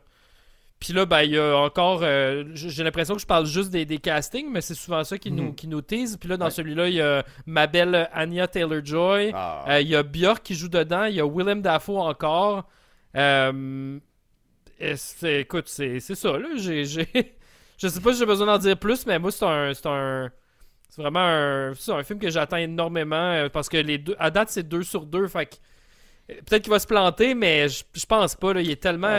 Fait tellement du cinéma intéressant que j'ai l'impression que si le film il est pas super bon, ça va être au moins comme une proposition différente puis intéressante. Puis il faut pas oublier, Robert Egger a mis un peu au monde euh, Anya Taylor-Joy Ouais, avec The Witch, Mhm. effectivement. avec The vrai. Witch. Donc là, elle revient, euh, elle revient pour un autre film le avec. Son de bug. Yes. Tu sais, c'est fou. Anya Taylor-Joy, elle- c'est 2015 The Witch. En 6 ans, là, elle est devenue une Oh wow, superstar. vrai. hein? Ça fait vraiment pas longtemps. Puis à cette heure, elle est dans. C'est quasiment. euh, ouais, elle elle est comme, elle est comme euh, le, le même statut que Timothy Chalamet, un peu. Là, tu sais, il est comme Ouais. sorti de nulle part. Puis là, il est dans tout. Là. Imagine Anya Taylor-Joy, toutes les offres de Marvel et DC qu'elle doit recevoir en ce moment. Ouais. Elle a joué déjà dans Ah, ouais, ouais, mais là, ça, il faut pas en parler. inspiré, Fait non, mais Hein? j'ai pas vu, moi. Je fais juste que... Ah, le, le X-Men qu'elle a fait. Là? Ouais, ouais. Moi, je l'ai vu. Je l'ai vu. Ça, c'est. euh, C'est que c'est pas bon, hein. C'était une curiosité morbide. Ah, là. oui, Le oui, oui, X-Men. euh, New euh, Mutants. ça, ça s'appelle pas. X-Men. C'est quoi déjà? C'est New, New Mu- Mutants. New dit, Mutants, c'est ça. Ouais. Hey, c'est tellement mauvais, là. Ouais. C'est un film Mais qui ça a été tourné par en les... 2015. Ça a été Ouais, tourné ça a été ouais. par les studios, ça a été réécrit en set. le- le- la vision du réal, c'est il y avait une vision un de faire un film d'horreur, mais C'est ça. finalement, c'est, ça devient rien. Ils sont pognés dans une espèce de méga bâtisse, ils sont six là-dedans. C'est comme, ça, ça fait aucun crise de sens. Puis ça, c'est un avec le problème, c'est un film qui dure une heure et demie, mais qui Mhm. aurait dû avoir plus de stock. C'est comme, tu, tu me- tu m'introduis euh, huit nouveaux personnages, puis tu me donnes une heure et demie. En tout cas, ça, c'est, ça, c'est un autre sujet, mais euh, euh, The Northman, euh, The Northman, ça va être malade. Ça va être Ouais, vraiment malade, ça. Un film que j'ai. Ben oui, non, puis, puis moi aussi, Robert Egger, là, je. savoure chaque minute de ces films. Tu sais, The Witch, c'était comme regarder un vieux film polonais des années 60, Ouais. mais qui se passe dans Mhm. la campagne américaine du début de la colonisation. C'était c'était débile. L'atmosphère est malade. Faut que Ah, tu mettes des oui, sous-titres par contre, là, parce que Ouais. sinon tu vas vouloir t'arracher les yeux. mais c'est- j'ai jamais revu un film. J'avais jamais vu avant un film qui ressemblait de près, de près ou de loin à ça, et j'en ai jamais revu un autre après où les, les, les plans font peur, mais il n'y a rien dans le plan. Mhm. Ou Ouais, mais c'est c'est le juste- fait que tu vois pas C'est ça, mais c'est une qui fille s'adresse couchée. au personnage. C'est ouais. une fille couchée sur. euh, est est assise sur une chaise, la face couchée sur une table, la porte est ouverte, puis t'es comme tout pourrait arriver. Ouais. Mhm. Ça fait peur. Je- je- Grand réalisateur, grand réalisateur en devenir, Robert Tager. Euh, un film que j'ai en commun avec, euh, avec Benoît, Thor, Love and Thunder. Yes, De parce que moi, je suis le gars Waititi. des co- je suis le gars des comic books, fait que c'est sûr que je mets des films populaires. Non, mais quand ça bon. saute. Mais Et je- j'aime je- que ta- Je je suis content qu'il ait enfin trouvé comment faire Thor au cinéma. Ben oui, parce que Thor, il... de- le traiter de façon plutôt sérieuse et pas vraiment intéressant. Puis c'est dans la parodie, je trouve que le personnage s'est vraiment actualisé il a pris, euh, pris sa place au sein du panthéon des personnages de Marvel Studios au cinéma. Euh, il est intéressant dans les, des team movies, là, dans les Avengers, mais par lui-même, c'était pas si évident que ça. Puis là, avec Taika Waititi qui a donné le ton pour le premier film qui était Ragnarok, ou une zone très autoréférentielle, là, j'ai l'impression que Marvel a fait Ah, ben là, on va te donner les, on va te donner les clés du char, le char puis le garage. Fait que Ouais. fais ce que tu veux. Et euh, c'est une run qui. Pas une run, pardon, mais c'est un film qui va être inspiré d'une run d'un auteur qui s'appelle Jason Aaron, qui a écrit, euh, entre autres, le personnage de Thor féminin, Mhm. qui est joué par Jane Foster dans les comic books. Puis là, on redonne le, rôle à Nathalie Portman, qui était plutôt absente de la franchise. sais. Oui, elle a fait le premier, ça, le deuxième. Je comprends. Euh, après le deuxième, elle était comme, Hey, c'est quoi le but, là? Ouais, je c'est fais ça. quoi là-dedans? C'est- C'est tata, là. Ben, Mais j'ai l'impression qu'elle. Ben, puis elle avait raison. C'était pas bon. Mais c'est pas vraiment sa Ben, place on en parlait plus, tantôt. C'est Kenneth Branagh qui a fait le premier, puis sais, il, il a fait une adaptation de Shakespeare avec Thor. C'était ça, le- c'était ça son. J'ai pas euh, détesté le premier. En fait, j'ai pas détesté les deux torts, mais je, je trouvais que ça, ça manquait, euh, Ouais. il manquait un petit quelque chose. Mais, mais j'ai l'impression qu'elle a vu ce que Taika Waititi avait comme, Ouais. comme proposition, puis elle a fait, ben, je peux-tu finalement être dans ce genre de film-là plutôt que l'autre affaire hyper sérieuse? Exact. Puis là, on a, c'est ça, on a Taika Waititi. Déjà, en partant, c'est un Christy de bon. euh, un, un très bon argument. J'imagine Mhm. que d'autres arguments ont été donnés d'ailleurs en forme de billets de Ben Franklin. Puis, ben, il y a euh, les c'est Guardians ça, c'est. aussi dedans dans celui-là. Pense, Guardians, hein? c'est ça, Ah, où oui, j'allais. oui, c'est ça. Les. Guardians vont être liés à tout ça. Euh, Thor, qu'est-ce que, il est où après les événements d'Endgame? Donc, en tant que fan de Marvel Studios, c'est sûr que j'ai envie de voir ça. Et c'est un film que je m'attendais à voir vraiment dans plusieurs années. Puis, ah, ok, oui, il est déjà là. Ouais. Donc, je suis agréablement surpris. Ça sort en 2022. Ouais. Le 8 juillet. Merci. Je, je connais quelques personnes, dont, euh, dont, dont notre ami Yannick Belzil, qui, qui ont vraiment détesté Ragnarok. Ah, Moi, je trouve que c'est un des meilleurs Marvel dans, dans, dans sa catégorie, là, qui essaie d'être drôle, puis léger, puis qui veut pas... Ben, il soigne le fun. Oui, c'est ça. C'est le fun. C'est juste comme. Ouais, c'est c'est un, un film le fun. C'est Ouais. ça. Puis oui, puis la- la- ju- ju- juste quand ils ont, ré- quand, quand ils ont dévoilé l'affiche, le, le- le titre Thor Love and Thunder, Mhm. Ça a l'air du- d'une cassette de Super Nintendo. C'est Mhm. Oui. c'est Ouais, carrément t'entends, t'entends la bande originale quand tu lis le titre. En là. 16 bits, ouais. T'entends la, la guitare électrique en Ça a l'air de E-Man, en fait. Oui, oui, Mhm. oui, c'est ça. Ouais. Euh, la, la- la seule affaire qui peut venir avant ce titre-là, c'est Capcom. Ou Sega. Ouais, Exactement. Non, mais moi aussi, le Thor Ragnarok, euh, ça va être le fun. On va triper, Ben oui, on va avoir ben du oui. plaisir. Taika Waititi va reprendre son gros bonhomme en roche, puis ça va être la meilleure on, va, on va être pogné en septième vague. Ça va être bien le fun. Un film que, que j'ai hâte de voir, que je- qui n'était pas sur mon radar avant aujourd'hui, puis je, je l'ai découvert euh, tantôt, c'est Don't Worry Darling, qui est un film réalisé par Olivia Wilde. Oh. Olivia- Olivia Wilde qui a pris un tournant de réalisatrice avec un super beau film qui s'appelle Booksmart, qui est sorti en 2018, qui, Ouais, c'était cool, ça. Qui- a été comparé avec raison à Superbad. C'est un genre de Superbad au, au féminin. C'est tellement un Superbad au féminin que la sœur de Jonah Hill est un des deux personnages principaux. Ah, ben là, c'est sûr. carrément la. Jonah Wow. Hill de ce film-là. Nice. Mais l'histoire, c'est un peu la même. là. C'est deux filles qui s'en vont à l'université l'année d'après, puis ils sont jamais, sont jamais allées dans un party parce qu'elles étaient trop assidues à l'école, puis elles ont l'impression d'avoir un peu raté leur secondaire, leur high school. Puis les deux se disent, ben, on va vivre un soir où on va aller dans un party. Fait qu'on va trouver de la bière, on va se rendre au party. C'est c'est la même affaire, mais... Ben, C'est un petit peu plus. C'est moins groundé que. C'est drôle à dire, là, mais c'est moins groundé que Superbad. Parce que Superbad, ça a l'air d'être des vraies anecdotes de, de monde de secondaire, là, vu qu'il avait vra- littéralement écrit quand il était au secondaire. Mais Mhm. Booksmart, t'as comme des scènes de- avec des. Genre un trip de drogue avec des Barbies. drôle, Puis tu sais, c'est comme. Ça, ça va un petit peu plus cartoon avec des. Les personnages sont plus écrits plus gros. Euh, mais c'était ouais, c'était cool. Ça avait, ça avait bien passé, ce film-là. Ouais. Mais je, je savais pas qu'il y avait un euh, autre truc qui venait d'elle. euh. Oui, c'est ça. Puis elle est engagée pour un projet inconnu de Marvel aussi. On sait pas ce qu'elle va faire, Oh. mais elle est en- euh, Olivia Wilde est engagée. Elle était comédienne, on l'a vu Ouais. dans euh, Tron euh, Legacy. Tron Legacy, elle a fait euh, Lazarus Project. Elle a un petit rôle dans le dernier Ghostbusters pour les gens Ah, oui. qui euh, gardaient l'œil ouvert. Euh, puis oui, oui, elle a joué dans plein, plein, plein de trucs. C'est ça. Donc, euh, Don't Worry Darling euh, met en vedette Florence Pugh, Harry Styles et Chris Pine et Gemma Chan. Harry Styles, que je connaissais pas avant, ouais, là, ça serait un spoiler pour un film. Avant un certain film de Marvel, euh, je le connaissais pas. J'ai appris qu'il était dans le band One Direction. Puis depuis ce temps-là, je vois plein d'affaires passer sur lui. Et c'est un petit génie. Euh, il, a, repris euh, Sledgehammer, la, chanson Sledgehammer. C'est une des meilleures. C'est reprises que j'ai entendues.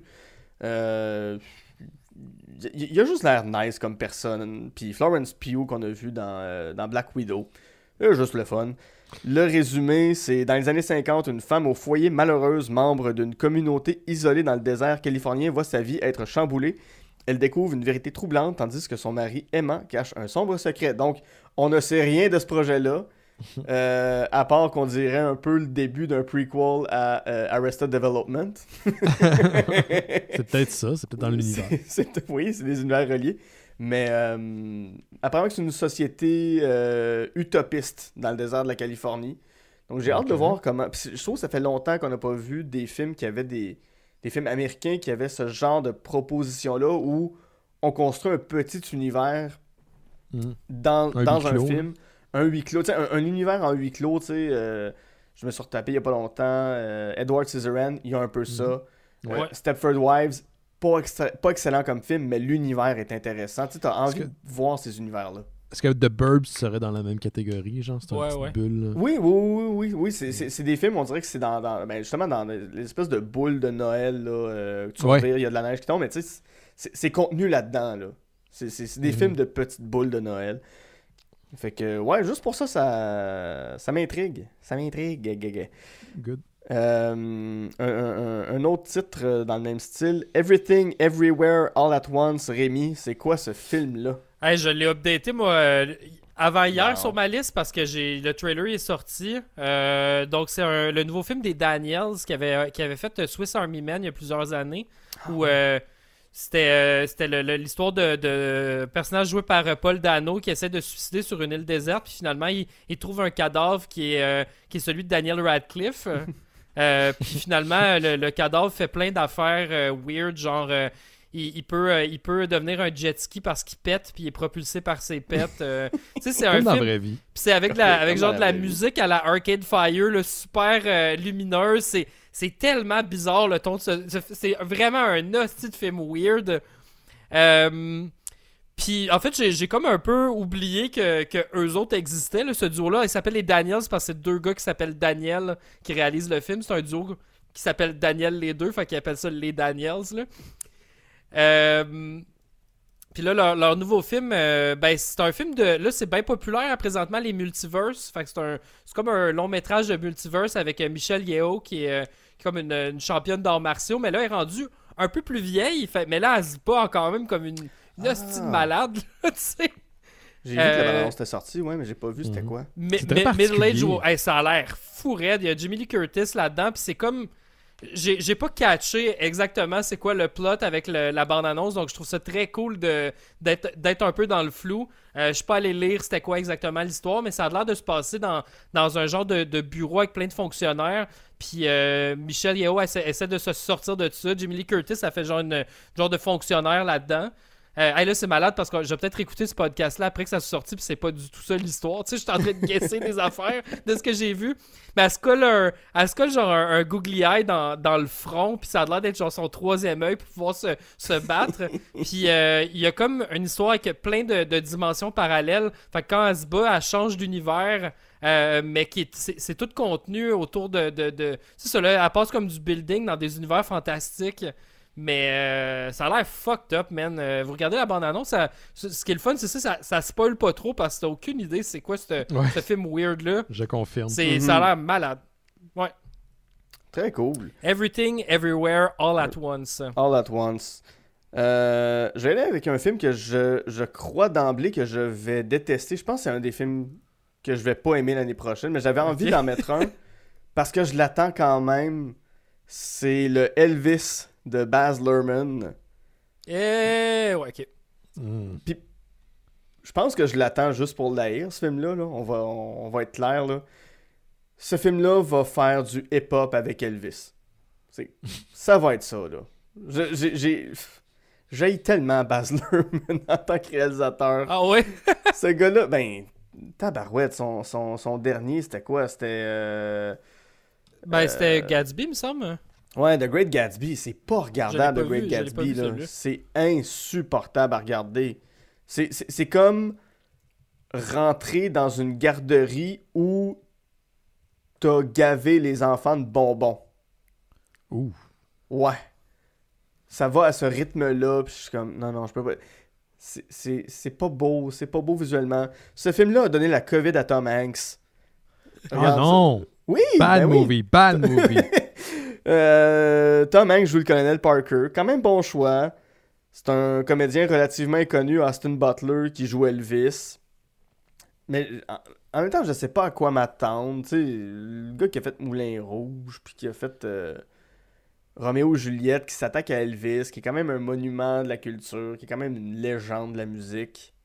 Je sais pas. Euh, Il y, a, il y a- il y a déjà un film d'Elvis qui existe qui est par, euh, par euh, John Carpenter. C'est un, un des films les moins Oui. connus de sa filmographie. c'est un film de 3 heures avec Kurt Russell qui joue Elvis. Euh, Bon vraiment choix. début de carrière, euh, début de carrière. Puis c'est, je, je l'ai regardé là, j'ai à je m'étais fait, je, je voulais voir tous les films de John Carpenter.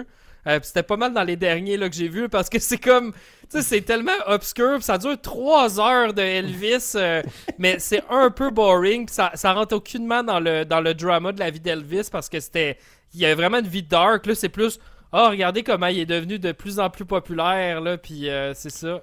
J'ai écouté un sur euh, la fin euh, de la vie d'Elvis. Ça s'appelle Baba Odep. Ah ouais. Euh, ça- ça va vous surprendre en tabarnouche. Otep, ouais. Bruce Campbell Oui, oui. qui joue Bruce Elvis. Campbell. film d'horreur, là. C'est très bon. Ben, c'est, aimé c'est, c'est El- Elvis. euh, ça Elvis, dans sa, dernière période de vie, s'est fait remplacer par un imitateur parce qu'il était tanné. Fait que, le vrai- le- fait que le, le Elvis qui est mort, c'est l'imitateur. Fait que El- le vrai Elvis est dans une maison de retraite. Puis il est avec un, un, un homme noir. euh, Il faut que je le dise parce que ça fait partie du truc là, quand même. Mais Mhm. qui s'est fait implanter le cerveau de John F. Kennedy avant qui, euh, euh, qui est joué par Rossi Davis. que- Puis il y a une momie qui attaque la maison de retraite. C'est ça, c'est Boba Otep. C'est le gars qui a fait les fantasmes, ouais. Ouais, mais euh, Kurt Russell dans le rôle d'Elvis, euh, je comprends. C'est un film de 79, fait que ça faisait Ouais. deux ans qu'Elvis était mort à ce moment-là. Ah, wow, quand même. C'est un an hein, après Halloween en plus, tu sais, c'est, c'est bizarre qu'il a fait ça à ce moment-là, mais bon, euh, c'est un vrai fan d'Elvis, mais il y a- c'est ça, il y a aucunement le côté sombre de la vie d'Elvis, les, toutes les, Eh les mardes qu'il y a eu en fin de carrière, il y a rien de ça, c'est juste comme, hey, check comment Hey. il est bon, mon beau Elvis, euh, on va mettre plein de tunes de lui. je, je sais pas sur quoi le film de Baz Luhrmann va se concentrer, mais. Pour vrai, je pense que la vie d'Elvis devrait être une série de télé comme The Crown. Là. Hmm, ouais. Plusieurs saisons, plusieurs époques dans sa vie.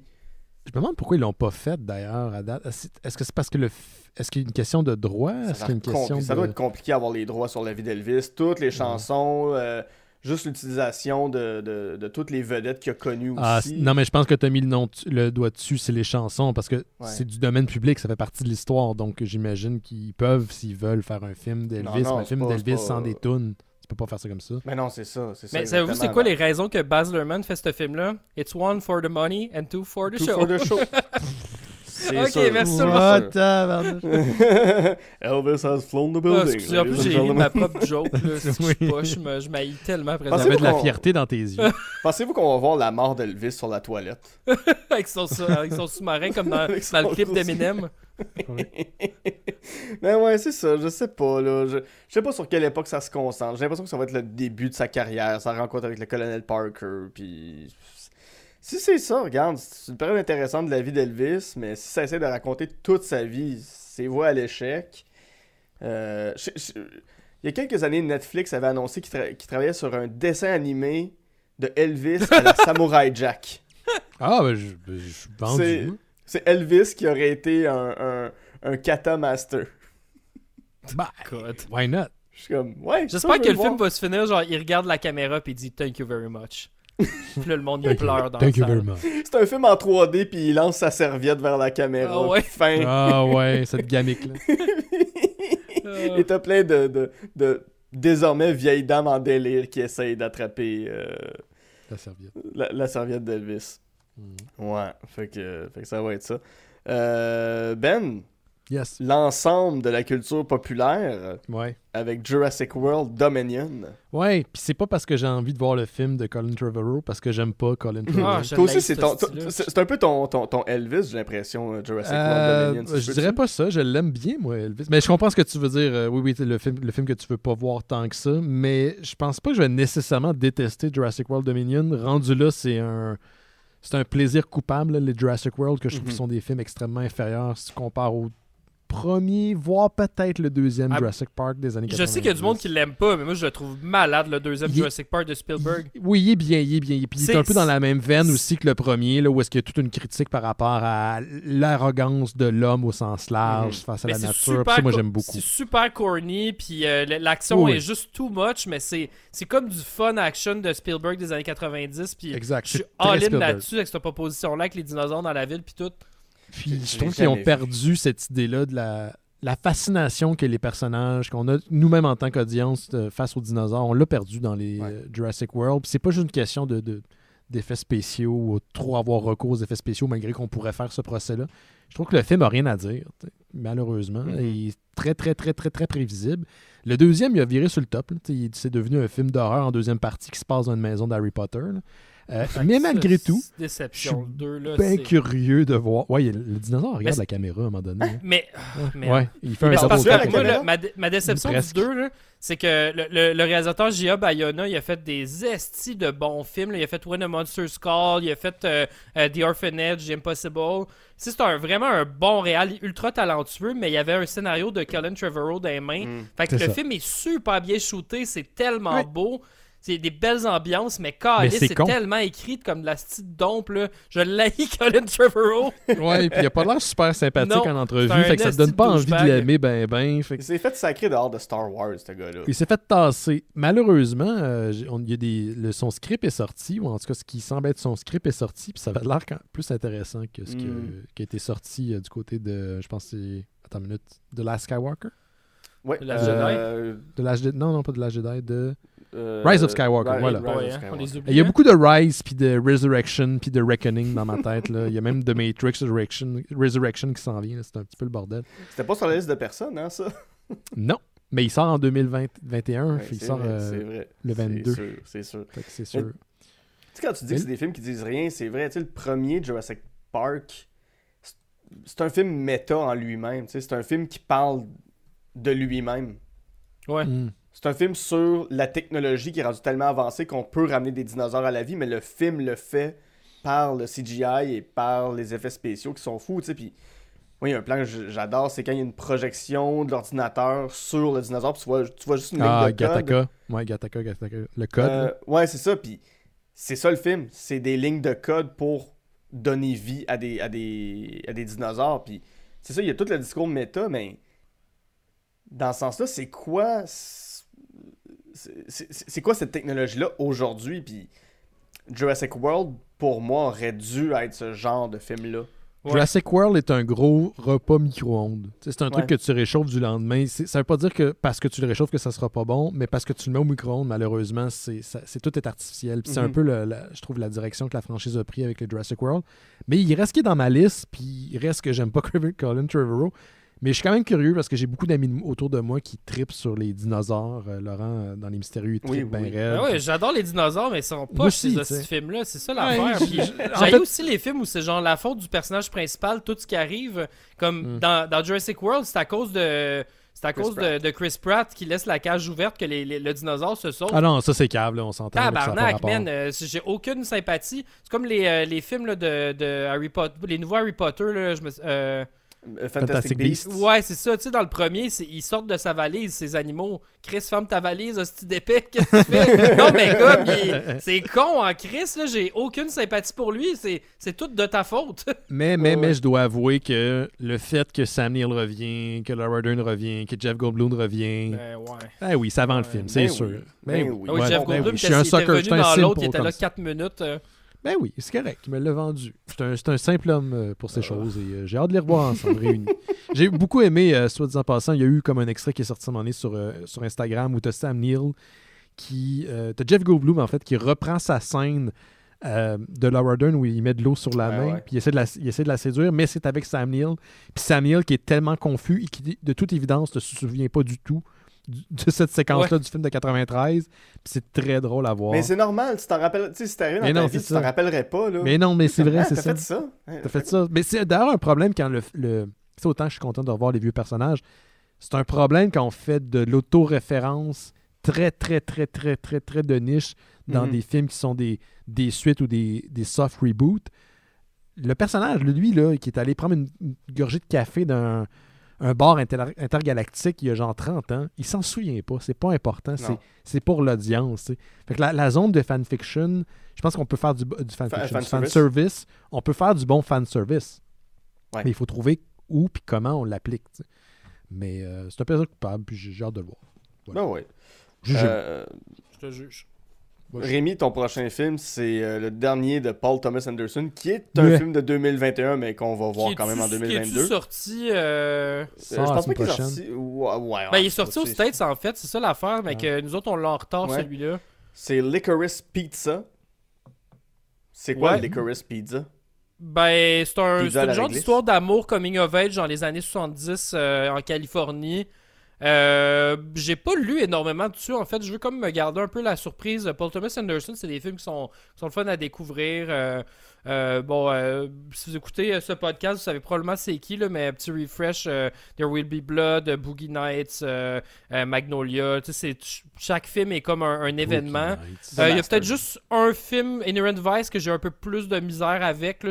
J'ai- J'ai comme pas catché exactement ce qu'il voulait faire avec ça. Il y a beaucoup de monde qui te défendent, mais j'ai peut-être pas le, le plus grand fan, mais euh, ouais, fait que là, puis là, en plus, euh, ben, son, euh, son acteur fétiche pendant très longtemps, c'était Philip Seymour Hoffman, qui, est- qui, est- qui est malheureusement décédé Mhm. euh, il y a quelques années. Euh, tu sais, g- génie, euh, comédien complètement génial, qui rehaussait des, des, des films de merde. Il faisait des- il- il tenait- ses rôles, il tenait tellement à cœur qu'il rehaussait des films de merde souvent. Ah, mais Ouais. il, était, il, était, il était dans Hunger Games, puis ça rend Hunger Games incroyable. Ouais. Il- en fait, en fait, en fait, c'est que t'as t'as une scène entre lui et Julian Moore dans Hunger Games. The Master, le monde parle jamais de Ah, The The Master, mais lui et Joaquin Phoenix bon. font une Christie de belle job. Puis C'est Ouais. un film qui est inspiré de la scientologie sans que ça soit la scientologie. Mhm. Ouais. Puis C'est c'est une performance d'acteur, monsieur. là. C'était pas mal un swan incroyable. song, je dirais, de, de Philip Seymour Hoffman. Ouais. C'était comme Mhm. un, un de ses derniers très grands rôles. Puis, euh, ben, en fait, là, euh, Cooper Hoffman, son fils, joue euh, un des rôles principaux dans Licorice Pizza. Euh, puis, euh, ben, musique de Johnny Green- Greenwood, là, euh, je pense qu'à chaque fois qu'il fait de la musique, c'est incroyable. Récemment, j'ai vu euh, Spencer, euh, qui est un de mes films préférés de, de cette année, sur le film sur Lady Diana. Puis Johnny Greenwood fait un soundtrack jazz là-dessus qui est tellement trippant. Euh, il y a toujours des propositions bien originales. Puis en plus, je pense que tu as une bande son avec. euh, c'est une compilation aussi là, de musique des années, des années 70 de, de, de l'époque. Fait que je- je- je- ça m'étonnerait que ça soit mauvais. Là. Je pense que c'est Ouais, tout le temps comme une valeur sûre, là, un, Ça, un- ça- un- ça a un l'air- PTA. ouais. Ça a l'air d'être son, son Once Upon a Time in Hollywood. Où, où Mm. il a juste l'air de vouloir avoir du plaisir à faire ce qu'il fait. Tu sais, comme, comme il avait fait Boogie Nights, en fait. Ah, c'était bon, Ouais. Louis. C'est- Ouais, ouais. C'est vraiment. On Ouais, n'a ça- pas ça a écouté, ça, faire un fait peu deux Boogie ans que Nights, vous êtes isolé, par contre. Ça va vous euh, De quoi? donner envie de sortir de chez vous. C'est c'est- c'est très folichon. Très euh, sexu. Moi, j'ai écouté ça au début de la pandémie. J'avais jamais vu Boogie Nights. Puis j'ai fait Ah, bon. Est-ce que tu t'es masturbé? Même. Voyons. Voyons. Ben Non, mais on pose la question. sûr. Là, on est, on, Est-ce On que, est en est-ce que- confidence, non, non, non, dans non. La, la- la vraie question, pour être dans le ton de Boogie Nights, est-ce que tu t'es masturbé, puis après t'as dit, je peux recommencer? Ah, ok, je veux pas répondre à ça. Là. Fait que, euh, ouais, mais, dans euh, Jackass, Calis, c'est quoi que tu penses? Mais ouais, non, moi aussi, moi aussi ça- quand, quand j'ai vu qu'il était sur ta liste, je l'ai pas mis parce que je savais qu'on allait en parler, puis je me suis dit, ouais, ça aussi, c'est. Effectivement, Inherent Vice, c'est- c'est compliqué pour. ri- Tu sais, ça a l'air compliqué pour rien comme film. Ouais, ça devrait être un stoner movie. Puis c'est un autre film, euh, on va revenir sur le sujet, mais les, euh, les films trop longs. Je pense que c'est un film Ouais. de 2h30, 2h40. là. C'est comme. C'est un gros morceau, puis c'est juste comme du hang-out avec des personnages un peu weird. Il y a, il y a beaucoup de scènes memeable dans, dans Inherent Vice. Des, la scène où Joaquin Phoenix regarde une photo, puis il, il- il explose. C'est devenu comme un, un meme, ça, vraiment trippant. Fait que je pense a comme. Il y a, il y a vraiment des. Ben, tu sais, c'est pas mauvais. Il y a plein de beaux highlights à travers le film, mais je trouve juste que ça mérite pas la durée, puis le. le- Ouais. Puis, C'est- puis c'est la, ba- bande-annonce avait très mal vendu aussi. Là. La Ouais, bande-annonce, ouais. ça avait l'air d'un film wacky, puis un film ultra comique, puis très goofy, puis finalement, c'était... J'ai regardé l'année passée, puis c'est de... très flou dans ma tête ce, que- ce qui se passe là-dedans. J'ai des Ouais, ouais. moments, mais on dirait que ça m'a vraiment pas collé à la peau. hein. Mhm. Une espèce de longue scène de discussion dans la brume avec Owen Wilson qui va nulle part. Ah, ouais, il ouais, ouais. chuchote ouais, tout le long. Wow. Wow. I got my tooth out of my mouth. Wow. C'est vraiment ça. Puis lui, il est comme, uh-huh, ok.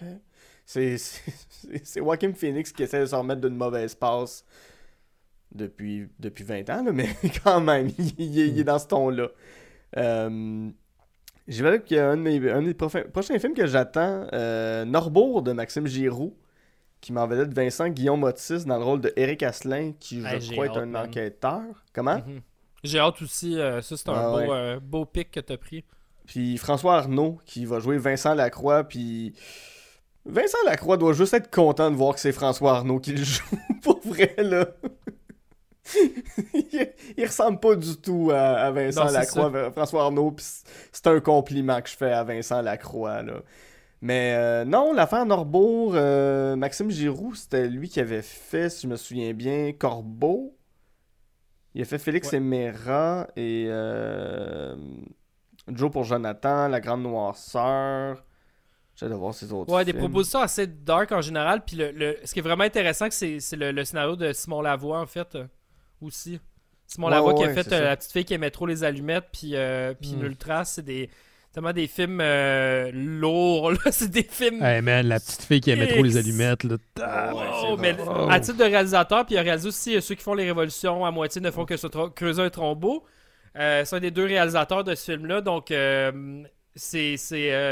Je pense que la proposition va être vraiment intéressante pour, pour ouais. traiter Mais ça. J'ai- l'impression que c'est le genre de film qui a, qui a un gros hype, mais justement, ça risque d'être d'être un peu dry comme film, mais c'est peut-être le bon traitement. Je sais pas, tu sais, c'est- ça, ça sera pas The Wolf of Wall Street, là. Euh, Mhm. Attendez-vous pas à ça. Euh, ça va être des, des bureaux vides, des gris. Je pense que ça va être gris-gris comme film. Ouais, ouais, ouais, ça va être gris-gris.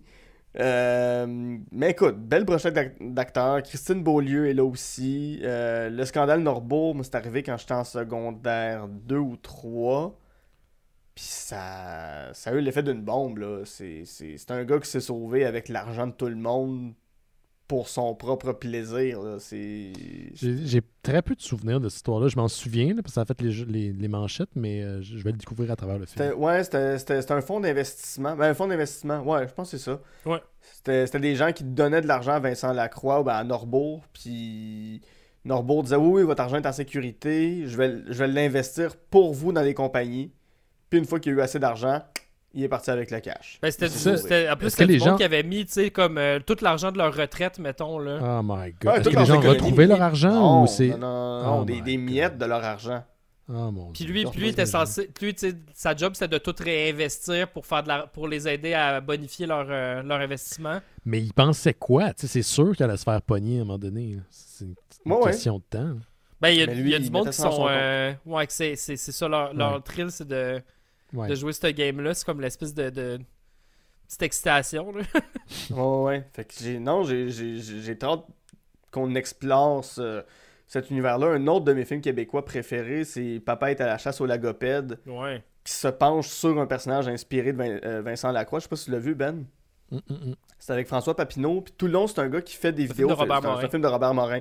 Fait que c'est un gars qui se filme avec une caméra mini-DV, puis il parle à ses filles, puis il dit euh, Bon, là, papa, euh, il s'en va, il s'en va en voyage. Papa, il s'en va, il s'en va au chalet pour la fin de semaine.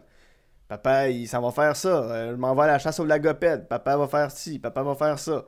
Puis plus tu apprends à connaître le personnage, tu te rends compte que justement, c'est un gars qui est recherché par la police parce Ah. qu'il a volé l'argent d'investisseurs puis qu'il a floué beaucoup de personnes. Puis c'est un film Hmm. qui est assez vieux, fait qu'on peut le spoiler, mais à la fin, il finit par s'en sortir. Puis il dit à ses filles que papa s'en va en prison, mais la prison, c'est un manoir dans un pays euh, étranger. euh, étranger, mais Ouais. un, un- un pays avec des palmiers, là, tu sais, Mhm. genre, genre les, les, les Bahamas ou quelque chose Ouais, comme ouais, ça. Un paradis fiscal. C'est ça, puis il dit, mais là, ça c'est la prison de papa, puis ben bientôt vous allez venir rejoindre papa en prison. Euh, mais vous allez voir, là, c'est une belle prison, vous allez pouvoir aller à l'école, faire telle affaire, telle affaire. Hey, notre voisin, c'est un ancien premier ministre du Canada. C'est Wow. l'humour à, à Robert Morin. C'est ouais, ce un, film, c'est un film fait à deux personnes. C'est Robert Morin Ouais. et François Papineau. That's it, là, ils ont fait. C'est tellement génial, ces films. Oh, euh, oui, c'est brillant. Fait que c'est une matière riche, l'affaire Norbourg, qui a, qui, qui- qui a- pas été assez exploitée niveau artistique.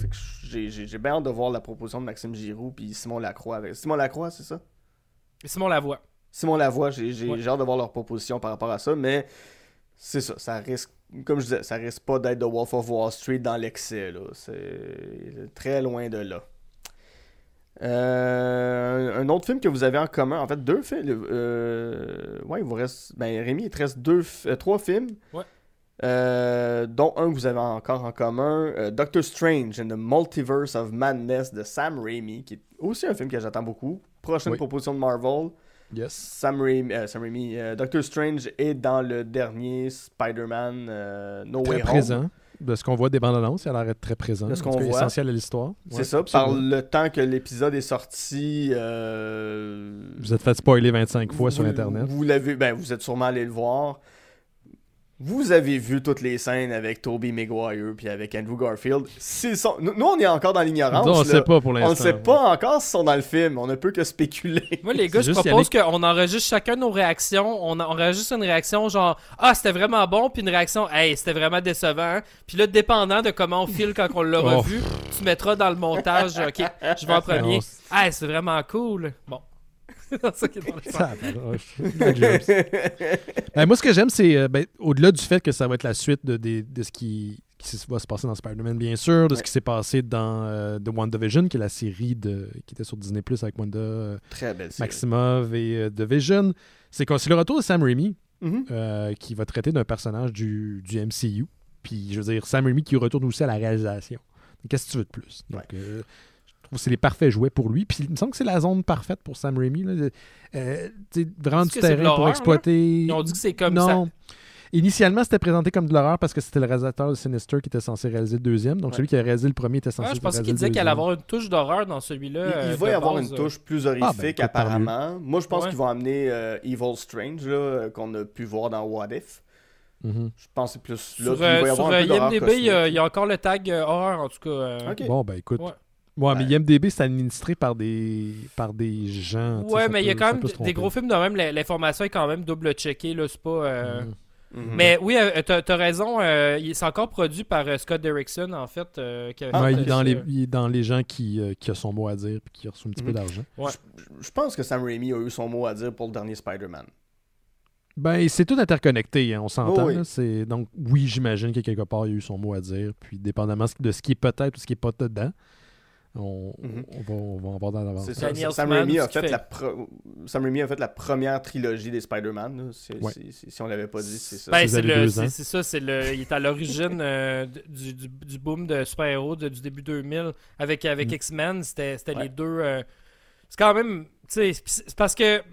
Ce qui est trippant des films de Spider-Man de Sam Raimi, c'est qu'à à l'époque, il dépendait pas d'un univers complet, puis il, avait, vra- il faisait vraiment son film. Ça ressemble à du Sam Raimi, de la façon qu'il shoot.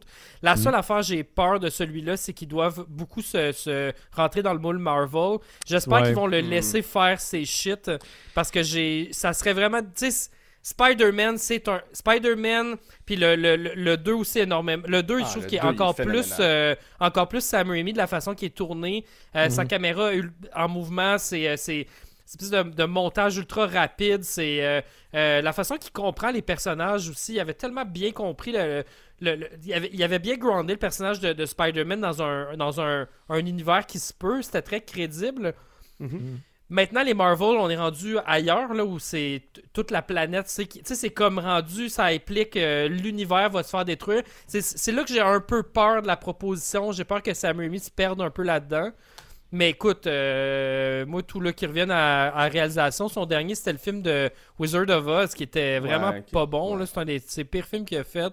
Il avait réalisé un- une couple d'épisodes de Ash vs Evil Dead aussi.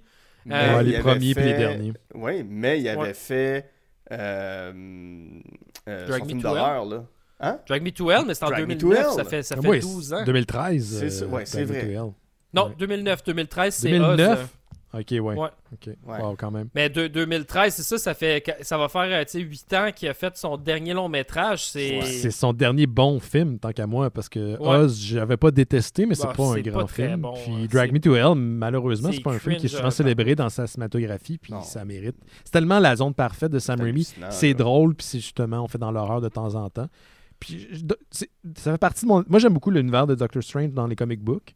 Euh, j'aime bien la personnification de Benedict Cumberbatch de nos personnages.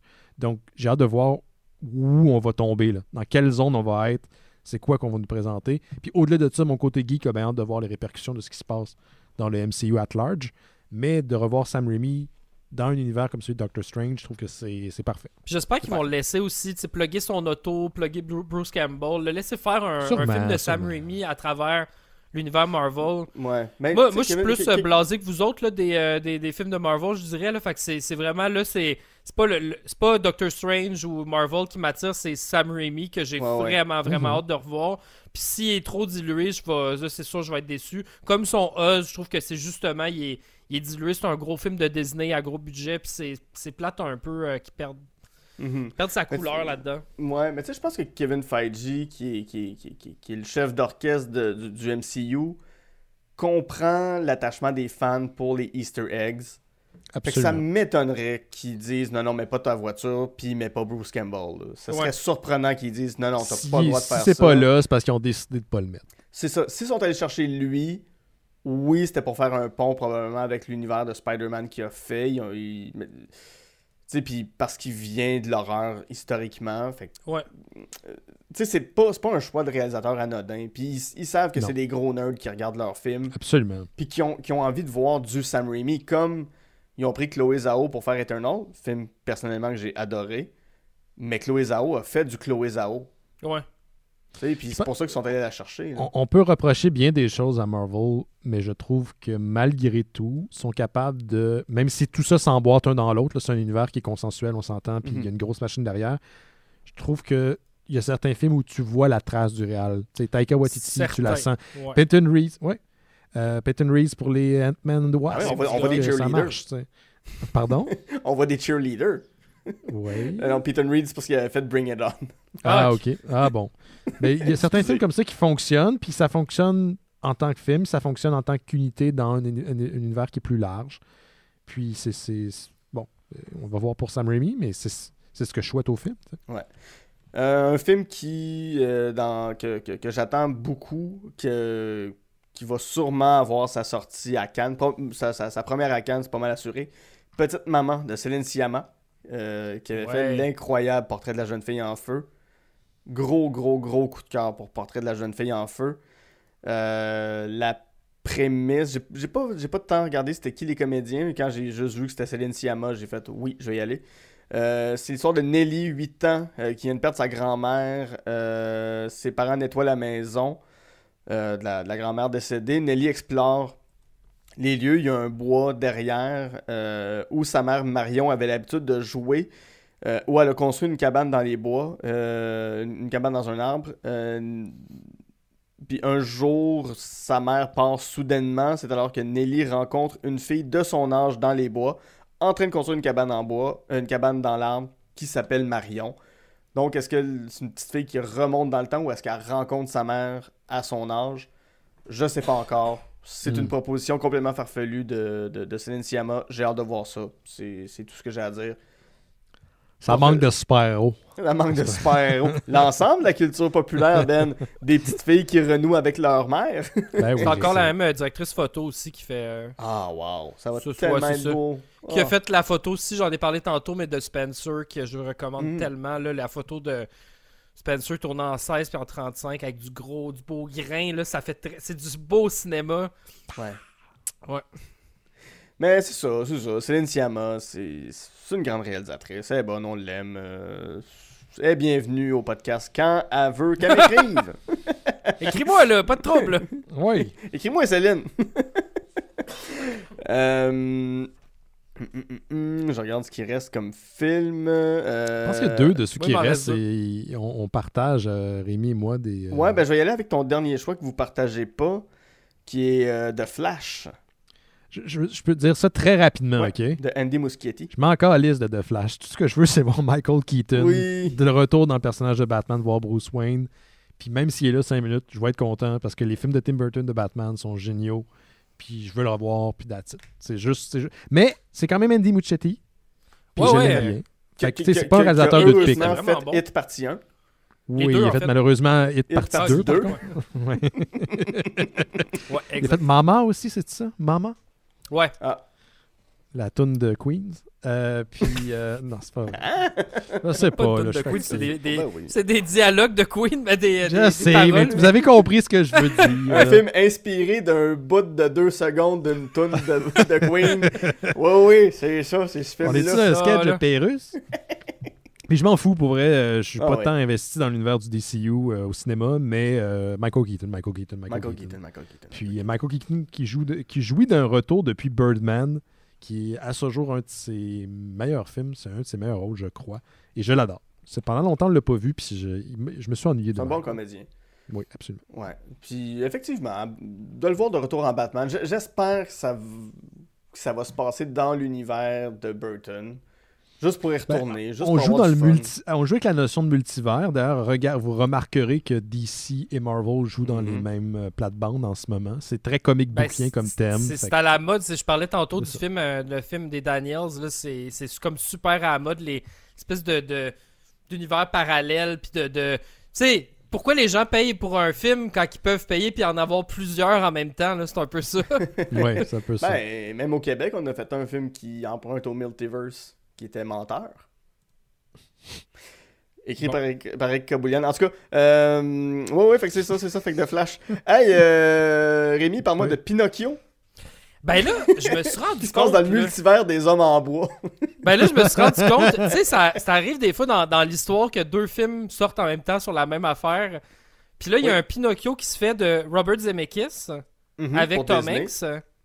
De, par par Mhm. Disney, c'est ça, ça Ouais, va être une en- adaptation de Disney. Ben, il y en a eu une l'année passée en plus de, de Matteo Garonne qui est sorti euh, euh, avec euh, qui avait redonné sa, sa noblesse à, à Euh, Roberto Benigni qui mhm, joue Geppetto. Il n'y a pas euh, Guillermo del Toro qui veut aussi faire un Ben, Jeep- c'est un- là que je m'en vais. Benoît, arrête de brûler mes punchs, mon Ben là. de- Ben là, Chris. Fait qu'il y a le film de Robert Zemeckis, mais en même temps, c'est c'est deux films en fait qui sont expected for 2022, les Mhm. deux. Euh, on sait qu'il est en tournage celui de, de Disney, puis celui de Del Toro, c'est un film en stop motion euh, avec les designs de Del Toro à travers. Puis stop motion, euh, ouais, ça a l'air, ça a l'air magnifique. Les, les- il y a plein d'images qui sont sorties, des, il y a des photos de Guillermo del Toro qui tient les bonhommes. Puis là, ça dit expected 2022, mais c'est du stop motion, ça prend du temps à faire. Puis euh, les projets de del Toro sont souvent cursed, les projets qui lui tiennent le plus à cœur. Puis ça fait longtemps qu'il veut faire Pinocchio, fait que je me dis peut-être que ce film-là ne sortira jamais aussi. C'est peut-être une autre possibilité parce que je, je sais même pas s'il est, euh, il, a, il a même pas l'air d'être in production. euh, mais il y a plein d'affaires que Del Toro a commencé à travailler dessus, puis que finalement c'était can- cancel, même si il avait commencé à tourner ou Mhm. à. Mhm. Fait que, euh, je, tu sais, c'est son Frankenstein, les Hobbits qui étaient censés être par lui, euh, son jeu vidéo là, qu'il faisait aussi à m'amener. fait que, je, tu sais, on sait même pas si ça va sortir, mais un, un film de stop motion de Del Toro avec Pinocchio, on dirait que tout ça, ça, ça fait complètement du sens avec sa filmographie. Euh, on verra. On verra si ça se fait tout court. C'est un peu un, un Terry Gilliam moderne et qui déteste pas les trans. Ah non, Terry Gilliam est, est transphobe. Mm, Ben, Terry. Gilliam a fait beaucoup de beaucoup de, de, de- de mauvais films aussi. C'est euh, Del Toro, il n'y a pas beaucoup de fails dans sa carrière. Non, non, c'est même- mais au, au niveau de... T'essayes de faire un projet pendant des années, des années, puis personne n'y croit, puis Ouais, personne ouais, ne ouais, donner ouais. le financement. C'est c'est l'histoire de la Mm. carrière de Terry Gilliam, là. Ouais. Euh, puis quand il réussit à le faire, il trouve aussi le moyen de se planter en le faisant, là. Ça, c'est une autre Ouais. affaire. Brésil. Moi, c'est tout le temps Brésil qui me revient dans la tête. Brésil, c'est un Ben, préférés c'est incroyable. C'est c'est super, super bon, dis pas le contraire. J'adore Ouais. Brésil. Euh... C'est pas le contraire, arrêtez le calice. là? Manger Ouais, lâchez-moi les baskets. Travailler 7 ans et demi, Euh. C'est-tu vrai? Oui. Je savais pas.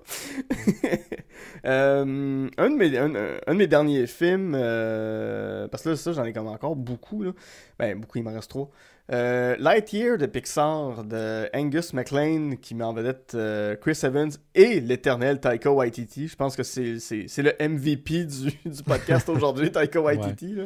Ses oreilles Euh, cils depuis tantôt. Ben oui, ben oui, oui. Ben, il, il- il est carrément à l'inverse de nous en Nouvelle-Zélande en ce moment. C'est ça. Euh, Lightyear qui va suivre euh, la, la vie d'un vrai Buzz Lightyear, vrai, entre guillemets, Buzz Lightyear.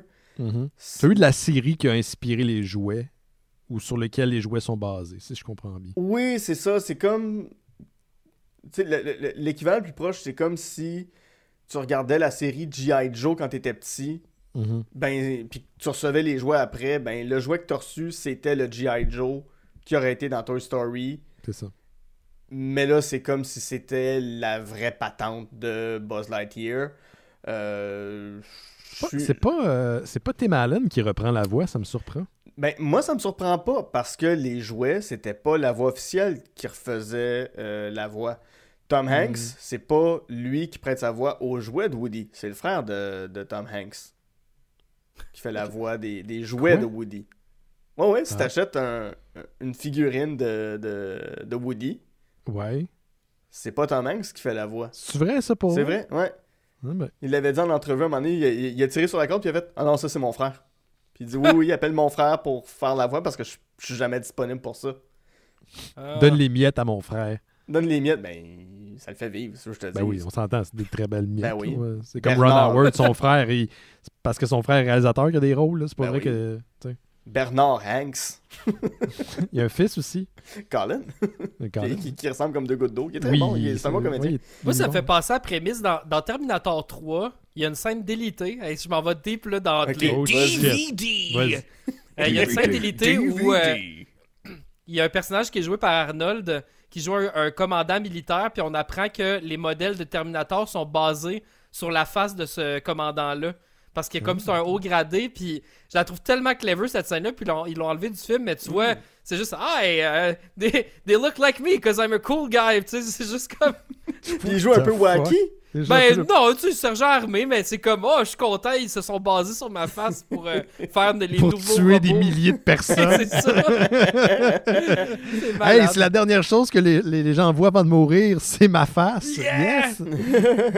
America. Mais, mais c'est ça, tu sais, bon, tu sais, c'est un film de Pixar, c'est un film officiel de Pixar, fait tu sais, c'est- tu sais, ça se compte sur, sur, sur- sur- les doigts d'une main amputé le nombre de films de Pixar qui se sont plantés, là. C'est-. Tu sais, euh, à part euh, Cars dire. 3, Cars 2, Cars 3, The Good Dinosaur, tu sais, que c'est des films qui sont un peu plus plantés. Onward, ça- ben, c'est sorti euh, une semaine après le début de la pandémie. là. Ouais, ça, c'est. Remember autre chose. that time, kids? Yes, hey, c'est tellement différent aujourd'hui. vous, savez, vous vous souvenez que c'est arrivé le début de la pandémie? Oui, je m'en boy. souviens, j'ai déménagé. Ouais, j'ai vu un film qui s'appelle Première Vague, il en parle là-dedans. Ah, c'est vrai, c'est vrai. Ouais, c'est vrai. Mais euh, c'est ça, puis regarde, Chris Evans dans le rôle de, de Buzz Lightyear, c'est fait pour lui. Je suis, je suis, je suis all-in, puis c'est sûr que Tim Allen va être là d'une manière ou d'une autre dans le film Ouais, en il va tant que un caméo, puis c'est ça, ça, ça... La, la bande-annonce est le fun, moi ça m'a plu, puis j'ai fait, ben ouais, regarde, ça sera ça. C'est ça. Euh, Dans vos derniers films, euh, Halloween Ends, la suite de Halloween et Halloween Kills. euh, Mhm. Halloween Kills qui a, qui a- qui a été plutôt mal reçu après un, un Halloween qui a été bien reçu. Ouais, il y a du monde qui, 2018. qui ont chié énormément sur Halloween Kills. On dirait que mes attentes sont tellement pas hautes avec cette franchise-là que j'étais comme, ben, Michael Myers, là, puis tue du monde, là, puis c'est ça. Là, Ben, le comparé à, est, à ben des films de la franchise qui sont tellement épouvantables, c'était comme, le ça, film est weird. Le film est très Ouais, weird. ouais, ouais, il y a vrai, mais ce c'est qui vraiment pas réussit de super bien, bon, là, mais. ce qui réussit de bien le réussit très très bien. Ce qui fait que c'est une expérience qui est un peu bancale, mais à la fin, j'ai hâte de voir où est-ce que ça s'en va. C'est pour ça qu'il fait partie de ma liste. Moi aussi, c'est pour ça que je l'ai mis. euh, c'est pour ça que je l'ai mis. Puis moi, j'ai énormément aimé le Halloween. euh, bon, là, c'est le problème comme Scream. Là. On boucle la boucle à la 2018. fin du podcast, mais euh, Ouais. Halloween le récent, donc pas celui Ouais. de Rob Zombie récent, Celui mais de l'autre, 2018. euh, en tout cas, mais- Ouais, Ah, ouais, ah, euh, de. David Go- Gordon Green, Ouais. euh, Trilogy. Adoré. Ouais. Qu'on peut aussi appeler Halloween 4.0 parce que ça fait 40 ans, comme Halloween Ouais. 2.0 quand ça fait Ouais. 20 ans. Mais, mais bref, celui-là, je, je l'ai vraiment, vraiment beaucoup aimé. Je trouve que c'est un, des, un des, des points forts de la franchise. Puis c'est ça, puis le, deux- le, le, le, le dernier qui est sorti, c'était vraiment pas très... C'est genre, tu sais, on, on introduit des personnages, puis on les tue. Tant qu'à faire introduire... Ouais, on- Il y a une madame qui joue avec un drone dans sa maison. Qu'est-ce qu'elle fait, elle? Puis là, elle se fait tuer par... Mais ça, c'est les bouts qui sont très David Gordon Green qui, qui, qui jouait dans la comédie avant. Ouais. Ces- scènes-là, il y en avait un ici et là, là, dans le Halloween 2018. Chut. Mais dans celui de, Kills, fluide, sont là, tellement présentes. là. Ouais. Non, mais c'est ça, dans Kills, dans celui de 2018, sont dilués, fait que ça va, Ouais. ça passe. Mais celui d'Halloween d'Halloween Kills, tu sais, la, la- la séquence dans la maison des Myers avec les deux Jack, comme- c'est Ouais. comme ça qu'ils s'appellent, Mhm. ça a l'air d'une parodie de, de, de Mad TV. Ouais. Ça aide pas qu'un des acteurs, d'ailleurs, est un ancien humoriste de la série Ouais, c'est vraiment pas bon, ces C'est bouts-là. très malaisant. T'as des beaux moments de Michael, je trouve, dedans, là, que, Oui, quand il, y a le, le, le bout où il choisit ses couteaux, là, la madame est en train de crever à terre, puis tu le vois en train de... Il se pratique dans le vide à se taber avec les couteaux de cuisine, là, tu Mhm. tu, tu, tu, euh, tu rentres dans la tête de Michael Myers, fait que je trouvais que ça, c'était les, les points plus forts du dernier, même si c'est pas un excellent film. Euh, mes attentes sont pas très hautes, mais juste, comme tu dis, juste closer ça, j'ai bien hâte de de voir comment ça, ça se termine, de, qu'ils utilisent euh, Jimmy Lee Curtis, parce que dans, dans ce le dernier, une autre affaire Ouais, de mauvais, c'est qu'elle elle calisse rien là, dans un lit d'hôpital pendant tout le film. Spoiler, Mm. sorry. Euh, mais ouais, c'est ça. C'est pas. euh, écoute, je suis pas excité, genre, oh my god, ça va être malade, mais. Moi, je suis un grand fan de la franchise de Halloween, même les dégueulasses. Je, je les aime quand même bien. Euh, pendant longtemps, j'ai bien imaginé que ça faisait toute partie de la même timeline, même si ça fait pas du tout de sens. Euh, puis je trouve qu'il fait des beaux films, David Gordon Green. Sa cinématographie dans les deux, là, Halloween 2018 et Halloween Kills, c'est des très beaux films. Moi, j'aime les, euh, les, euh, les films qui se passent durant Halloween, puis c'est très Halloweenesque. Oui. Puis ça, il y en a partout. Là. Euh, très Puis, puis je trouve que les, les Halloween, justement, sont rarement très Halloween. Ça, ça- Mhm. ça- ça s'appelle de même parce que c'est la franchise, puis on suit Michael Myers, mais on suit, on n'a pas tout le temps la vibe Halloween dans les films Halloween. Fait que Mhm. là-dessus, c'est vraiment réussi. Ouais, ouais. Ah. Euh, film en commun, Ben et, et moi, qu'on a extrêmement hâte de voir. Spider-Man Across the Spider-Verse, partie Yes. 1. Qui est déjà Euh, sorti quand le podcast est sorti. Non, c'est pas celui-là. Oh!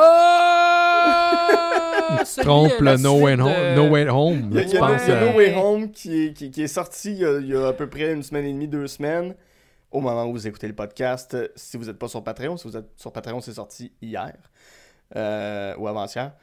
Euh, mais non, Ouais, là, c'est la non, suite non. de Spider-Man, Ouais. Spider-Man Into the Spider-Man, Into, Into the Spider-Verse. Into the Ok, Spider-Verse. j'a- j'avais pas catché, mais oui, oui, ça va être malade, ça. C'était tellement bon le premier. C'est ça qui nous a introduit Miles Morales. Écoute, ça met en vedette Jake Johnson dans le rôle de Spider-Man, euh, Oscar Isaac dans le rôle de Spider-Man, Shamek Moore dans le rôle de Spider-Man et Haley Steinfeld dans le rôle de Spider-Gwen.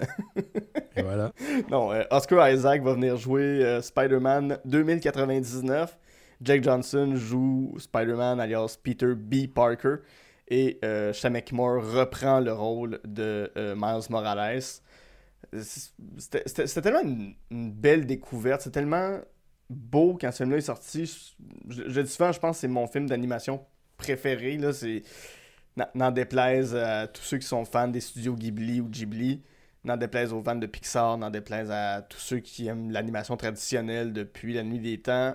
est belle l'animation, les procédés sont belles, le film a du Oui. rythme. C'est malade. C'est Mais- malade. Finalement, Miles Morales est présent en tant que personnage principal comme il le devrait, comme il devrait l'être. hein. Spider-Man, euh, Miles Morales, qui est un Spider-Man qui a été créé par Brian Michael Bendis dans les comic books. Ça fait pas Puis- longtemps, là, ça fait une dizaine d'années qu'il a créé. Non, c'est ça, c'est relativement récent. C'est au début des années 2000.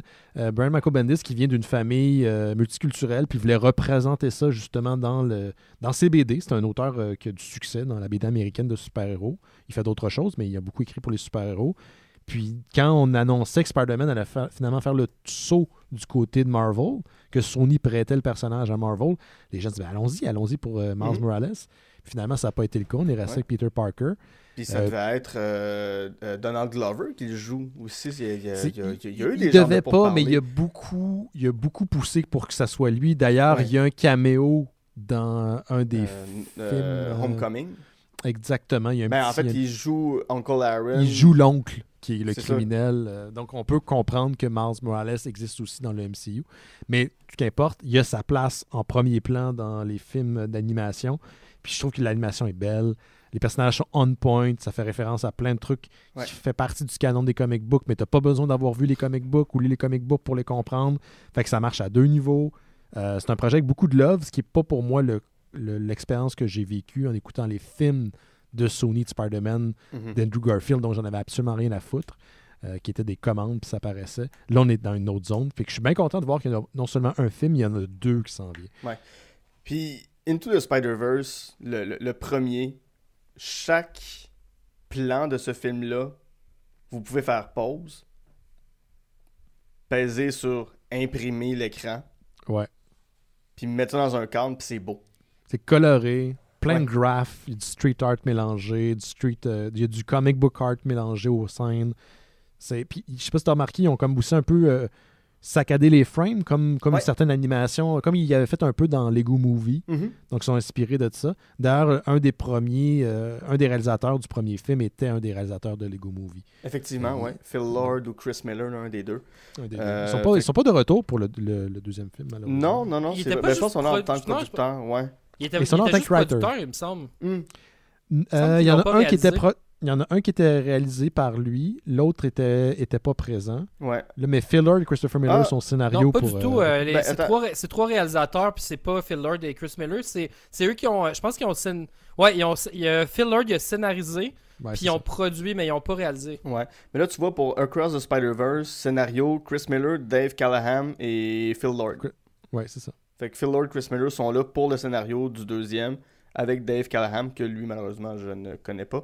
Mais ouais, le, le- le- duo Phil Lord et Chris Miller ont, ont offert parmi les, les- les meilleures comédies des dix dernières années, Lego Movie et 21 et 22 Jump Street. Mhm. Ouais. C'était brillant, tout bon. simplement. Ça. Euh, on va aller un peu vers la fin. Il me reste un film euh, qui, qui risque d'être un plaisir coupable. 23 décembre de Myriam Bouchard euh, sur un scénario d'India Desjardins. India, ça fait une bonne dizaine d'années qu'elle travaille là-dessus.